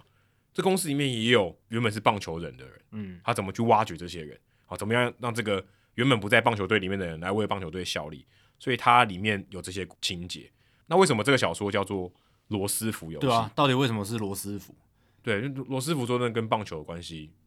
没有很强烈，嗯就还好，还好，就啊对他美国人，他可能也看过棒球，然后我记得罗斯福总统就是在二战也是用算是棒球运动来作为一哦个抚慰对，或者他美国人民他的每方式次都会在那个 National Park，就是对国民队的球场一直在跑来跑去，对，但仅仅止于此嘛，就他其实并没有到非常强烈哦。对，但是是因为这个青岛制造所里面的会长，也就是成立棒球队的这个人呢，他就把呃罗斯福曾经讲过的一句话，小罗斯福曾经讲过的一句话，就说棒球比赛就是八比七最好看。哦，这个大家可能有听过，对啦，就是有一些分数，哎、其实分分数不算少，其实也也有打击的成分在里面，然后比分又很接近，但是也不不会分数多到说变成那种腐烂的打击就战。是对两边投手完全对罩不住没，错他就认为八比七是最好的，嗯，其实这样讲也某种程度上合理啊。所以他认为说，哎、今天我们要看一场比赛，就是八比七的比赛最好，所对以他就把这个罗斯福，他有没有 Roosevelt Game，嗯，他把它翻成罗斯福游戏，但是这 game 其实讲的是比比赛，赛但是它翻成罗斯福比赛，很怪嘛，超怪，对超怪，所以它翻成罗斯福游戏。但是日剧台湾就翻成逆转之战，因为他想讲的是，诶，你一开始落后，你是但是 underdog，你是 underdog，对，你会慢慢逆转，然其后实最后翻，翻的也不错。然后最后打到八比七，对，比较用意思去翻啦，就没有照着他原本的这个名字走了。对，所以我看那个嗯译者哦，台湾的这个译者，他也有说，他当时看到这个的这个剧名的时候，有也有人剧名翻成罗斯福游戏。他说，如果我今天 game 他是用这个片假名的，他说如果 game 翻成比赛，感觉很怪，那他就想说啊，那就用原本这个好了，用对罗斯福游戏。嗯但是因为罗斯福游戏其实很难想象成棒球嘛，很难啊呐、你说比赛可能还可以联想到棒球比赛，可是游戏你就觉得罗斯福游戏是在讲什么？我会想成桌游、欸，我会想成哦模对式，啊可能是之类什么桌游，对啊，解谜游戏什么的。那我看下面还有人留言说罗斯福赛局，可是一听就是没有看这个小说，啊、因为他就觉得是 game，就真的是游戏，有点像是你在玩桌游，然后会有一些斗志。但他讲的其实这是棒球比赛了，对，所以其实不太一样。但你也可以说八比七确实是一种赛局的形式嘛，对不对？是一种对，可是我觉得赛局比局较面有比较有多那种赛局的策略、策啊、策斗志啦，对对啊对对对，对赛局理论这种东西，所以我我觉得他翻的也还不错，但是有一点哦让你摸不着头绪。嗯那里面的这个主角呢，其实不是球员哦，球员当然是配角，但是里面的主角其实是这个公司的社长，也就是算 CEO 啦，总经理。那他怎么样去克服这些事情，然后透过棒球的比赛跟他的这个商场上的心境做一些结合。那这个社长是唐泽寿明演的，哦，很有名，很有名。对，那那个它里面还有一个算是算是呃，是算是他的副有点像 COO 吧，是江口洋介演的。哦，这个也是有名的演对员，大咖都都大两个咖大的咖，演员对，唐泽寿明浓眉大眼的这对样，对对，他是演这个里面的算社长，嗯社长哎哦就是嗯算实。刚刚我讲会长是创办人哦，嗯会长就像是董事长哦对 OK 那他是总经理，唐总德寿明经理演的是嗯嗯像社长、总经理的位置。那里面呢有一个王牌投手，王牌投手就是这样不算暴雷啊，反正我没有透露剧情。王牌投手，我我我因为我没有看日剧，然后去看他的 wiki，演日剧演这个王牌投手的人是工藤公康的儿子、欸，对他爸爸就是这个日本棒球界很有名的人物，嗯，的他的儿子叫做工藤阿须加演的，他他儿子有打直棒吗？没有没有他儿子是演员，只是演员哦，哦，就有点像什么曹佑宁，啊呃，就对他对有没有对棒球底有棒球底的演员，哦所以你非常适合，非那常你适合非常适合。而且工藤公康可能也可以 给一些顾问之类我的。我因为我去看 wiki，因为我没有看我没有看剧啊，嗯就没有我没有花时间去看剧，但是我就发现哦，原来是工藤公康的儿子去演里面的王牌投手，还蛮酷还的。蛮酷嗯的。那这一本书呢，我觉得这个看完以后，作者应该是想要传递一个点，就是棒球场上有很多跟商场这个斗争啊，或是你如何处理你的心境，有很多相似的地方。而且这跟嗯日本很多漫画很像，你看的看小说的时候，你就很有日剧感，对，很热血，嗯，然后一直想要 underdog 逆转那种感觉，所以才翻了逆转之战。对，其实我觉得，我看你刚才的描述，就会觉得他应该就是想要把棒球跟棒球比赛当成一个算是借贷或是一种工具，去反映出商场上的一个竞争的情况，对或者是你可以怎么样去努力来。突破一些不好的逆境，这样子，对这在棒球场上也常常看到。你一开始如果可能落后六分、七分，对，可以慢慢追啊。棒球比赛有有九局，你要可以保慢持慢追，对，你要保持着什么样的心态？你要怎么样互助合作，就是来突破这个逆境这样子。然后不要放弃，对就这很符合那种日本的那种热血的逻辑，对热血漫画的这种感觉，就是嗯很就这样，就是这样子哦。但我没有暴雷哦，啊，但是但但就是很比较那种热血的感觉。不过因为他是这个社会人球队，所以其实不像金牌球员那种很多职业球队的操作啊，这就很少啦，交易啊，对不对？球员谈薪资啊，嗯合、约嗯那些合，约啊，嗯还有什么球探啊，就很很多方方面面的。对对对，哦，这本书就没有。哦所以因为他是社会人球队，你也可以知道他经营相对是单纯很多，他他就不像是职业球队这么复杂，所以这也是我觉得我觉得比较不如金牌球员的地方。金牌球员他拍的这种还是难度更高一点，他不是只取那个热血那种元素，对，它还还有很多商业，而且那个商业是你如果对棒球没有足够了解，你拍不出来的。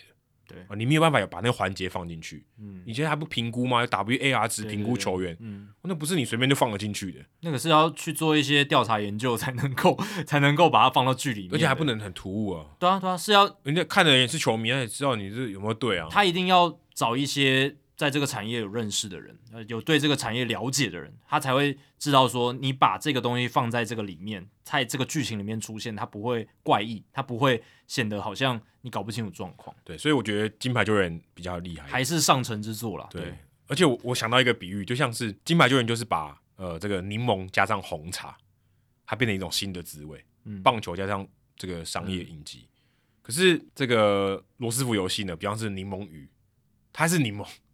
鱼还是鱼，只是柠檬调味的那个鱼而已。就是鱼是商场的一些讨，就是对一些描描绘，然后但是棒球是柠檬棒球是柠檬，可是你喝柠檬红茶，就会哇，这是一个完全不一样的滋味，它已经不是红茶了。它是而且它是完整的融合在一起，，对，所以这个很棒嗯的新的滋味。可是柠檬鱼就还是还是鱼。鱼是主体，啊对对，所以你就觉得好像没有这么好的融合。嗯虽然它是一个很好的热血的东西，所以金牌球员真的很厉害，有门道也有热闹。但我觉得，就像你刚才讲，你是要你看的立场是以一部棒球影集来看这件事，你我会这是样觉以一得？个呃无可救药的棒球迷，对。那如果你是抱持着看一个要看一个职场剧的角度来看，诶，那可能这个调味还算不错，对不对？对我没有说不好，对对对对但是金牌球员也有哎、对金牌对，球员也有也调有。味也很厉害，对不对？金牌救援它就是，如果你是一个无可救药、无可救药的棒球迷，你会觉得哇，看的真的非常的痛快，非常爽，然后你是外行的人，你也觉得不错，也不错。但我是觉得有一些一般观众可能会觉得，诶，棒球的成分是不是有点太多？但也那就是好棒球队啊，对他也有尔虞我诈，也有那个也有社长啊，对对不对？对，那逆转之战可能就是比较多部分 cover 到商这业个的商业这一块，但是棒球对也有，也是很热血啦。而且我看完以后想到一个问题，就台湾的这个企业啊，对于它的运动的支持实在太少了。你想到说棒球社会人就业余的球队、嗯合作金库嘛，哦是什么新复发嘛，对呃美孚巨人嘛，但是嗯文化的。对可你想到就是那些真的企业不多，或者流行程度不高，或者说企业赞助篮球的也没有很多。玉龙，玉龙很明显嘛，嗯从业余一直打到职业，现在又回到业余。可是像他们这样的企业，愿意去呃扶植或者去养这些球员，他也是员工嘛的这种情况不多，而且他们认为说他养这个球队对于他的母企业是有帮助的。嗯哎、说哎、你们看，他们就是我们企业很好的精神，他们不放弃，我们企业的精神也是这样子，嗯有一种相辅相成的对这种这种情况，台湾好少。日本你看，它可以拍出这种东西，代表说日本的企业他们是把棒球队的精神看他们的企业精神是相呼应的。还是一个很普遍的一个情况，很多企业都有这样子。对你等于说，他们下班以后去看自己公司的这个球员比赛，哦，那感觉不一样哎、就向心力的感觉啦大，家都为这个公司拼。我们当然不是要说什么社畜这种，但是你会参加这个活动，你就觉得哇，这我们的企业不能输，对不对？我们跟其他企业有竞争感。其实不用讲到企业啊，你看台湾连学生运动啊 刚，HBO 是一个我觉得是一个很很成功的例子，没错。可是你到大学层层级的时候，其实大学层级你看 UBA 或者看甚至棒球赛更惨，基本上没有什么球队学校的一个凝聚力、向心力，没有很少。就是哎、美国，对美国多夸张，我美就跟我们刚才讲一样，这真的是什么 呃，应该多多少十个 million 嘛，对啊就是一千万跟一亿的差别。美式足球就先不讲了，美式美美美式足球，大学美式足球是最热门的嘛。然后呢，几乎所有的学生，那个学校的学生都会把自己的球队看成生死与共，然后是生命共同体，哦还然不后是对在啊校学生，校友也是校友也是，然后而且甚至我很多，我以前念外文系嘛，我很多同学，哦，可能以前也没看运动的，到美国念书之后，哇，变变成体育迷，变成都要，他已经变成一个社交文化的一个核心的层层层面，所以你要融入美国学生的社群，你就要去看他们的 college football，你就是要去他们美式足球的比赛去看，而且他们看比赛的时候，对学校的认同感又更强了。对就是我是就像我们那个青椒梅族，对对对对我就打倒清大，就是你就会觉得交大相信心就很强。对，类似像这种东西。所以美国的美式足大学美式足球，先不论他们，他们是做最好。篮球、其他的运动，棒球棒球当然还是比较少，对但是比较也少嗯也有一点。对，就台湾是几乎是零啊。你你看那个， 你如果去看那个 UBL，就是我们台湾的大学的棒球嗯大专联联赛大专棒球联赛，没有没有什么观众，你不觉得甚至说校友也没有。然后大学的篮球 UBA 好好一些，但是我觉得大部分其实亲友团居多，除非今天这个学校把他们主场经营的还算蛮好，像正大呃正大或一一手大学，我觉得就做的很好。哦 OK 一一手大学他们主场也经营的蛮好，就是现场球迷来的蛮踊跃的。那台大就真的还好，我是可能有很多台大的学生都不知道自己今年篮球队打那么好，嗯，应该不太清楚，或是球队里面主力是谁，对，最厉害的是谁，嗯根本没听过，嗯甚甚至没听过。所以我觉得台湾连学生运动普遍来讲，诶，学生运动是你你已经就是你是这个学校，你注册在这个学校，然后你每一天都是去这个学校。当然企业也是，但是我是觉得学校在台湾学校学学生对于学校的一个认同感跟凝聚力真的好低好低好低，就是对啊差很多，你看这个就是跟我刚才讲的，企业它如果今天要凝聚大家，那很重要哦。对啊，今天企业大不是各做各的，你今天好的其实就像是一个球队一样，嗯，大家互相 cover 嘛，哎、不然球打到你那边，对，你只有你接，我不管的，我不补位的，对，你反正这是你的事，不是我的事，对不对？对每个人都为自己的时候，这这个公司或这个球队绝对不会好。对，我觉得我待的企业可能还不够多，我待的公司可能还不够多，所以我讲的可能只能代表一部分。但是我自己观察的情况是，台湾大部分企业其实真的不太 care 这些东西，就是所谓什么足球队或是员工的社团这些东西我，真的团不团队 care。精神很重要对欸，他们就会觉得说，啊，这可能是呃会分心啦，浪费钱啦，或者是额外的支出啦。但他们没有想到的是，其实你把这些东西做好，你如果员工有很好的一些社团凝聚，或者是球队的凝聚，或者是不管什么样的一个组织，让大家可以更加的团结一心，或者是更发扬光大你的企业精神，这其实是一件很好的事情。对啊，对，但台湾真的很少。然后我就觉得他们反而觉得这是一，或者是他们没有这样的意识哦，没有认识到国外其实有这样子这些案例帮助他们的企业的成功，没有跟和台湾很多棒球的文化是跟日本学的，这一点就没有学到就。没有学到啊。你说而且我们刚才讲说什么和库、台啤、对台湾银行，这都是算公股、公股的公股的，所以其实政府资源很多，他才愿意去做。私纯私人的几乎很，就像玉龙很傻了，或者像兄对一开始的兄弟对，很多很少很少啊。对，而且我还想问的是，当何库在打球的时候，何库的员工会去帮他们加油吗？我这我就不知道，这可我能不会知动道员，但是动员还是不一样啊。自主跟动员我觉得有差，动员是另外一回事。我觉得要自动自发说，哎、哎、我们今天公司球队今天有比赛，我们去看，我嗯们去反正帮票他们一加定油免，票应该免费。对对就是我觉得这是一个凝聚力、一个向心力的展现。如果能做到这个地步的话，哇这个企业想不成功也很难吧？对，所以这个就是我们这一部小说里面讲的，就是这个啊精神。甚至里面还有一个情节是，他们有比赛哦，就是每个部门有比赛，有也有棒球比赛，最赢的就是赢的那一队呢，跟棒球队打。嗯哦，这个好玩吧对？啊吧、哦，这这个等于是有点是 pro pro 级的跟业余级的在打，嗯，那就很好看，就很有话题性。对啊，就是如果你看如果没有这些东西的话，其实当然公司还是有其他办法可以去凝聚内部团队的凝聚力，没错。可是其实我自己参与过的可能部分的一些职场环境，在台湾的话，其实老实讲，很多员工他就回家就回家了，他对于公司其实没有什么太大的感情。那未来以前有球队吗？呃，维维埃我知道有啊，嗯以前维莱猎人 SBO 对啊，SBO 有啊，嗯，我的意思说，嗯、有很大部分的台湾的这些职场员工，可能下班之后就回家。就就跟他就觉得我跟公司没什么关系，我就是我只来这边赚钱，然后我转职我是转职。对我就是换换时间换钱。对我没有对这个公司我做的事情有太多的热情，或者是有什么我想要哎、因为其实当你有对这个公司有向心力跟热情的时候，你会多付出一点，哦，你会做的更不一样。你如会果每个人都做的不一样，你的企业就赢了。对，你会企业更用超强心，你是一些细节处理让你更用心。那所有人都这样做的时候，嗯这个企业就不强用了不。用所有人，五成人的人对，哎就就很强了。。对你就可以把这个公司就变强。那能做到这一点，就是当然公司也要提供一些回馈，让一个正向的循环。对，但是我自己在台湾的职场观察，这种现象是比较嗯少。也许可以先从社团或是球队这样去做起，是一个很好的起点。即便罗斯福游戏讲的那么热血，他里面也是想把棒球队给裁掉的，呃一定会啦，所以这个对啊也是一个现实的考量。是啊，一所以也不完全只有热血，但是这东西我觉得真的蛮重要。如果以后、哦我们真的有了钱，我们的我们变成一个大公司，我们也不用大公司啊，小公司组就一个可以球了队就组一对个啊球队。对啊，你说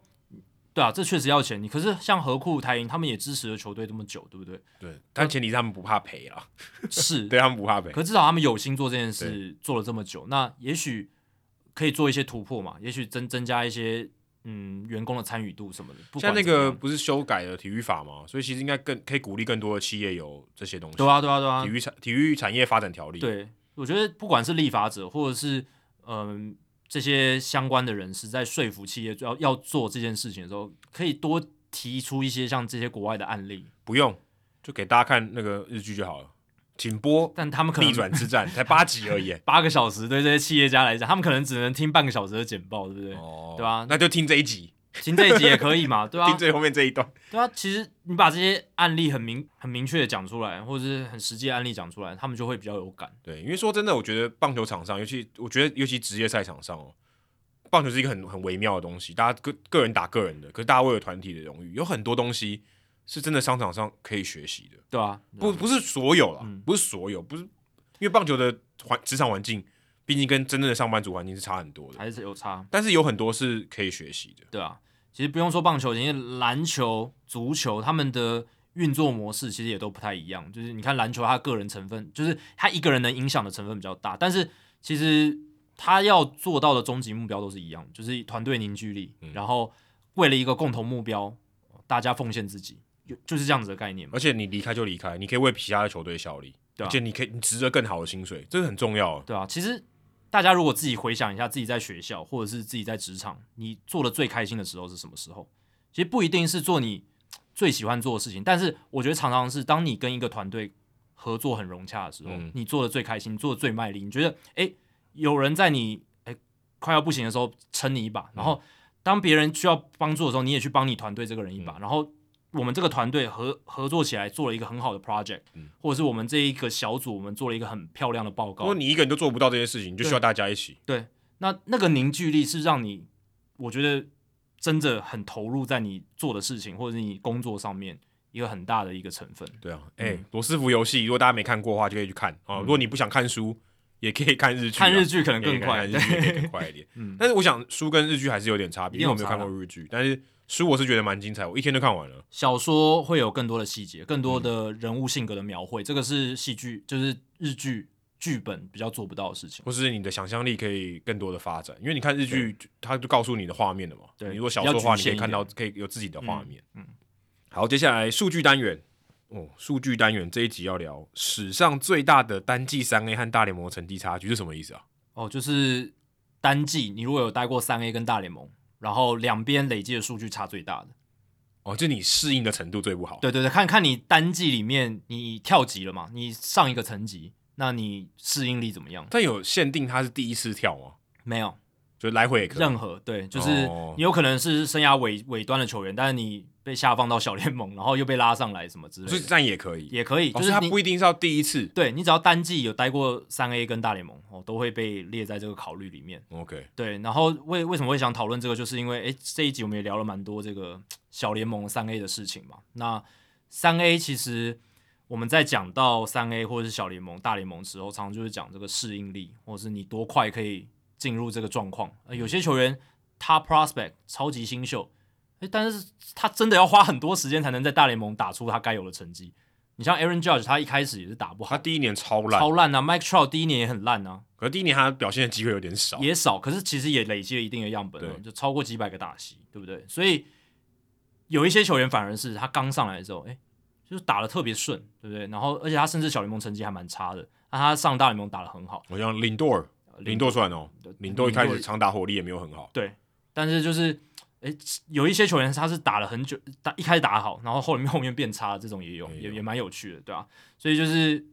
把这个有趣的数据跟大家分享。我自己听到这个时候也是觉得，哎，有让我觉得哇，原来可以差到那么大。那、当然它是有一些数据上的限制啦。那这个讨论它考虑的范围是一九四六到二零二一年，为什么是这个范围呢？因为一九四六年算是第一个就是比较有完整小联盟数据的年份啦。那更早期的可能就比较多散役了，然后一直到最近，那野手的部分就是看 OPS 哦。当然 OPS 不是最完美的数据，可是你如果要说从一九四六年的小联盟一路到现在都都有一个共通的数据，那那 OPS 就是可能 OPS 了，最准的可能就 OPS 最接近的，对，最接近，而且它算是相对比较完整的一个数据了。你说跟打击率、上垒率、长打率来比的话，那野手的部分哦是用 OPS，然后设定的最低的打席标准是五十个，也就是说你那一年要在小联盟三 A 累积五十个打席，还有在大联盟也要累积五十个打席，你才会被考虑进来。大概打十几场比赛，对，还是要有一点样本的累积啦。那你如果这个这个标准设太高，可能那个有那个球员也太少了。对，就是因为大部分球员通常嗯不会在一个球季里面在三 A 跟大联盟待一样多的时间，哦对对对或者就是差不多的时间，很比较难啦。对，要么就是三 A 打完整季，要么就是他对三 A 过水一下就上去，通常都是。要么就是诶你开季在小小联盟打一下，然后就上大联盟，然或后或者是他是，对，或者他可能中间受伤，然后对在三 A 先打一下附件赛，对，也有可能，或者是你是三 A 开季，然后一路打到九月扩编才上来哦，大对联盟这种观光一这下种也很这多种也有。那我们就是把标准设定在三 A 跟大联盟都累积至少五十个打席。那第一名就是这个史上差距最大的是一九七二年的 Gary Maddox 这个选手哦，他跟 Greg Maddox 没有关系啦，因为他那个 Maddox 也不一样，他是 M A D D O X 是 O 哦是 O X。那他在一九七二年的一个情况是怎么样呢？呃，他在一九七二年他在三 A 五十一个打席，然后 OPS 一点六一六哦，非常高，一点六一六就是杀翻全场那不种。过也就五十一个打席还行啊，对，才五对五十个打席，什么事情都有可能发生啦。对，然后呢，他在升到大联盟之后，四百八十二个打席，所以他大部分时间是在大联盟。他的大联盟 OPS 是零点七二三哦，所以中间差了零点八九四。也没有到非常烂啊，对，他在大联盟其实也是一个大概 average 的选对，手，还还还可以啊，还可以嘛，对不对？就不会太差。只没是想到第一名啊，跟他在三 A 的差距非常大。他在三 A 出赛十一场比赛，四乘三八的打击率，然后哦，他十一场比赛就打了九支全垒打、欸哦是是对在啊三 A 杀翻眼、杀杀红眼，可能刚好那几场状况特别好，创况睡得特，别好，而且马上就被叫上大联盟了。真合合合理啊，当然要 啊，没没叫上去才疯了吧，还跟总教练有仇哦，哎、他前一年才在 E A 哎、他哦他在他前一年在 E A 就打得很好了，所嗯以他升得很快，隔年就直接从三 A 开机，然后很快就升上去，很快就升上去。然后他在大联盟就第一年打的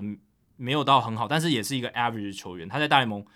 一百二十五场出赛，打了十二支全垒打，哦就相对合理许多了。那这个 Gary Maddox 他是一个不错的中外野手，他生涯后面得得了蛮多的金手套奖，总共有八座金手套奖，嗯所以是一个还不错的选手。那第二名是 Monty Irvin 哦，这个打过黑人联盟，然后再到大联盟的，你是名人堂的，也是名人堂。一九五零年的时候，他在三 A 五十九场五十九个打席，一点七七五的 OPS，然后到大联盟四百三十六个打席，零点八八五，中间差了零点八九零，但哦是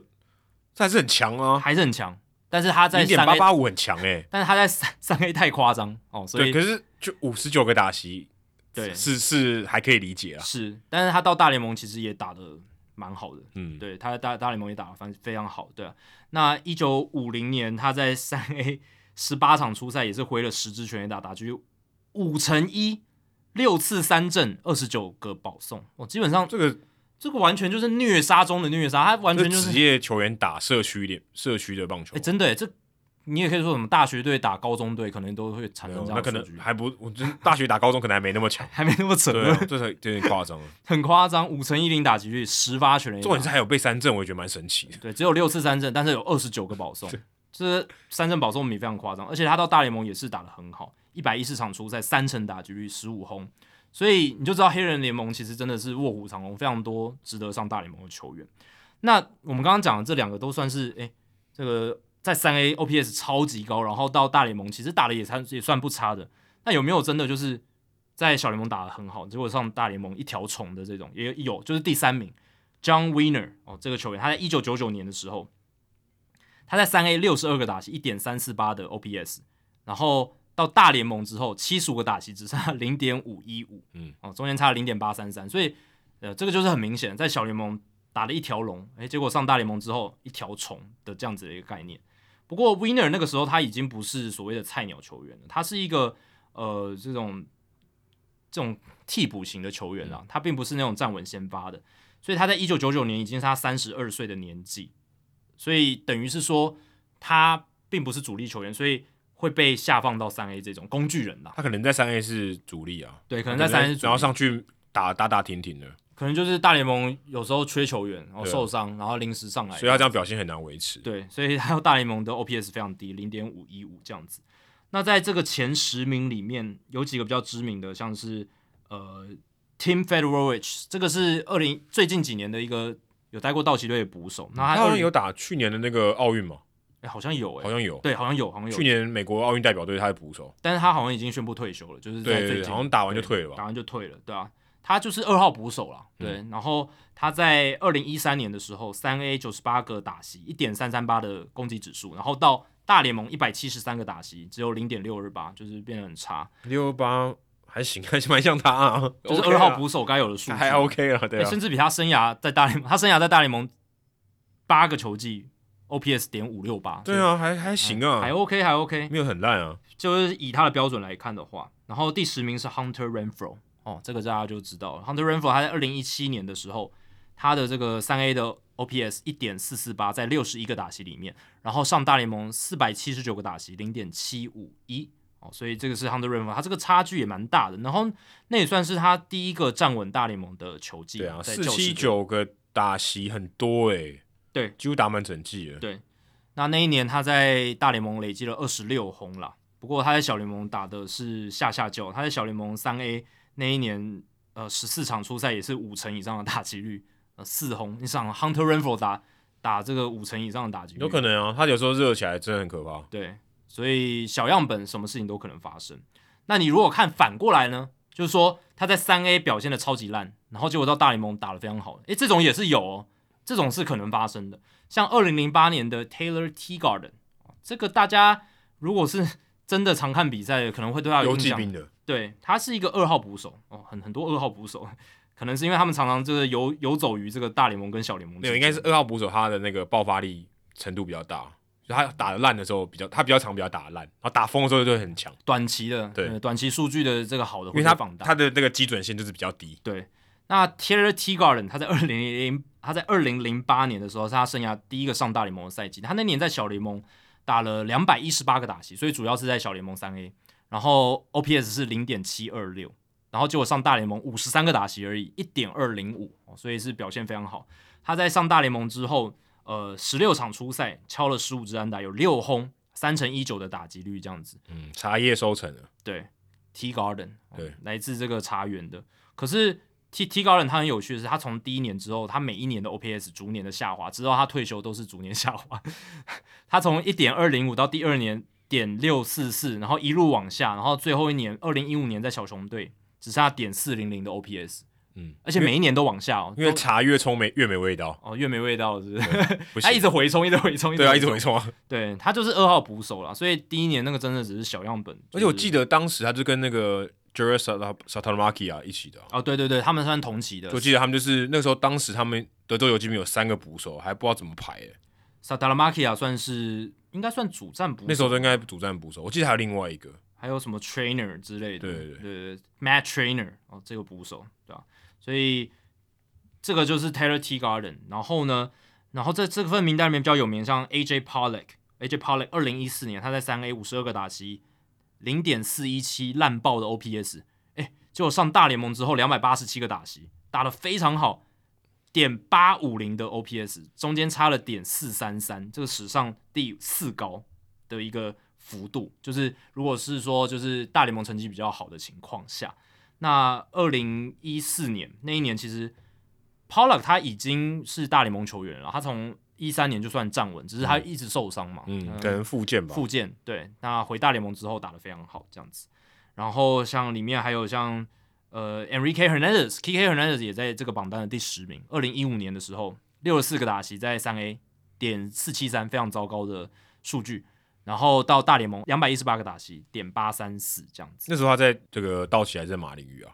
应该是在道奇了。你带道奇了。对，道奇队，二零一五年的时候他已经到道奇队了。 OK 对，是在他在道奇队的第一年，其实那时候他还不算站稳大联盟哦，所以这个真的就是，哎，小联盟打的不怎么样，结果上大联盟之后反而打得特别好的一个案例。人来疯，人来疯。那换到投手的部分，投手的部分我们就是只就看 ERA，就是看防御率，然后设定的局数的标准是二十局，就是你在三 A 跟大联盟都要投至少二十局。然后呢，第一名就是说你在三 A 投的超好，但是到大联盟整个三你在三 A 投的超好，但是到大联盟整个 ERA 膨胀。第一名是 Tom Matney。那这个投手他其实是蛮近代的一个选手，他是二零零六到二零零八年在印第安人队效力的。诶，他出生在印尼耶，好蛮还蛮特别的。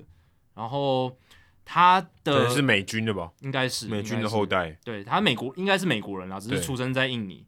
然后三十五点三局在三 A，一点七八的防御率，然后到大联盟二十局投球十点八零的防御率，中间差了九点零二分哦，非常惨，但也合理啦，因为他本来就不是什么强的投手。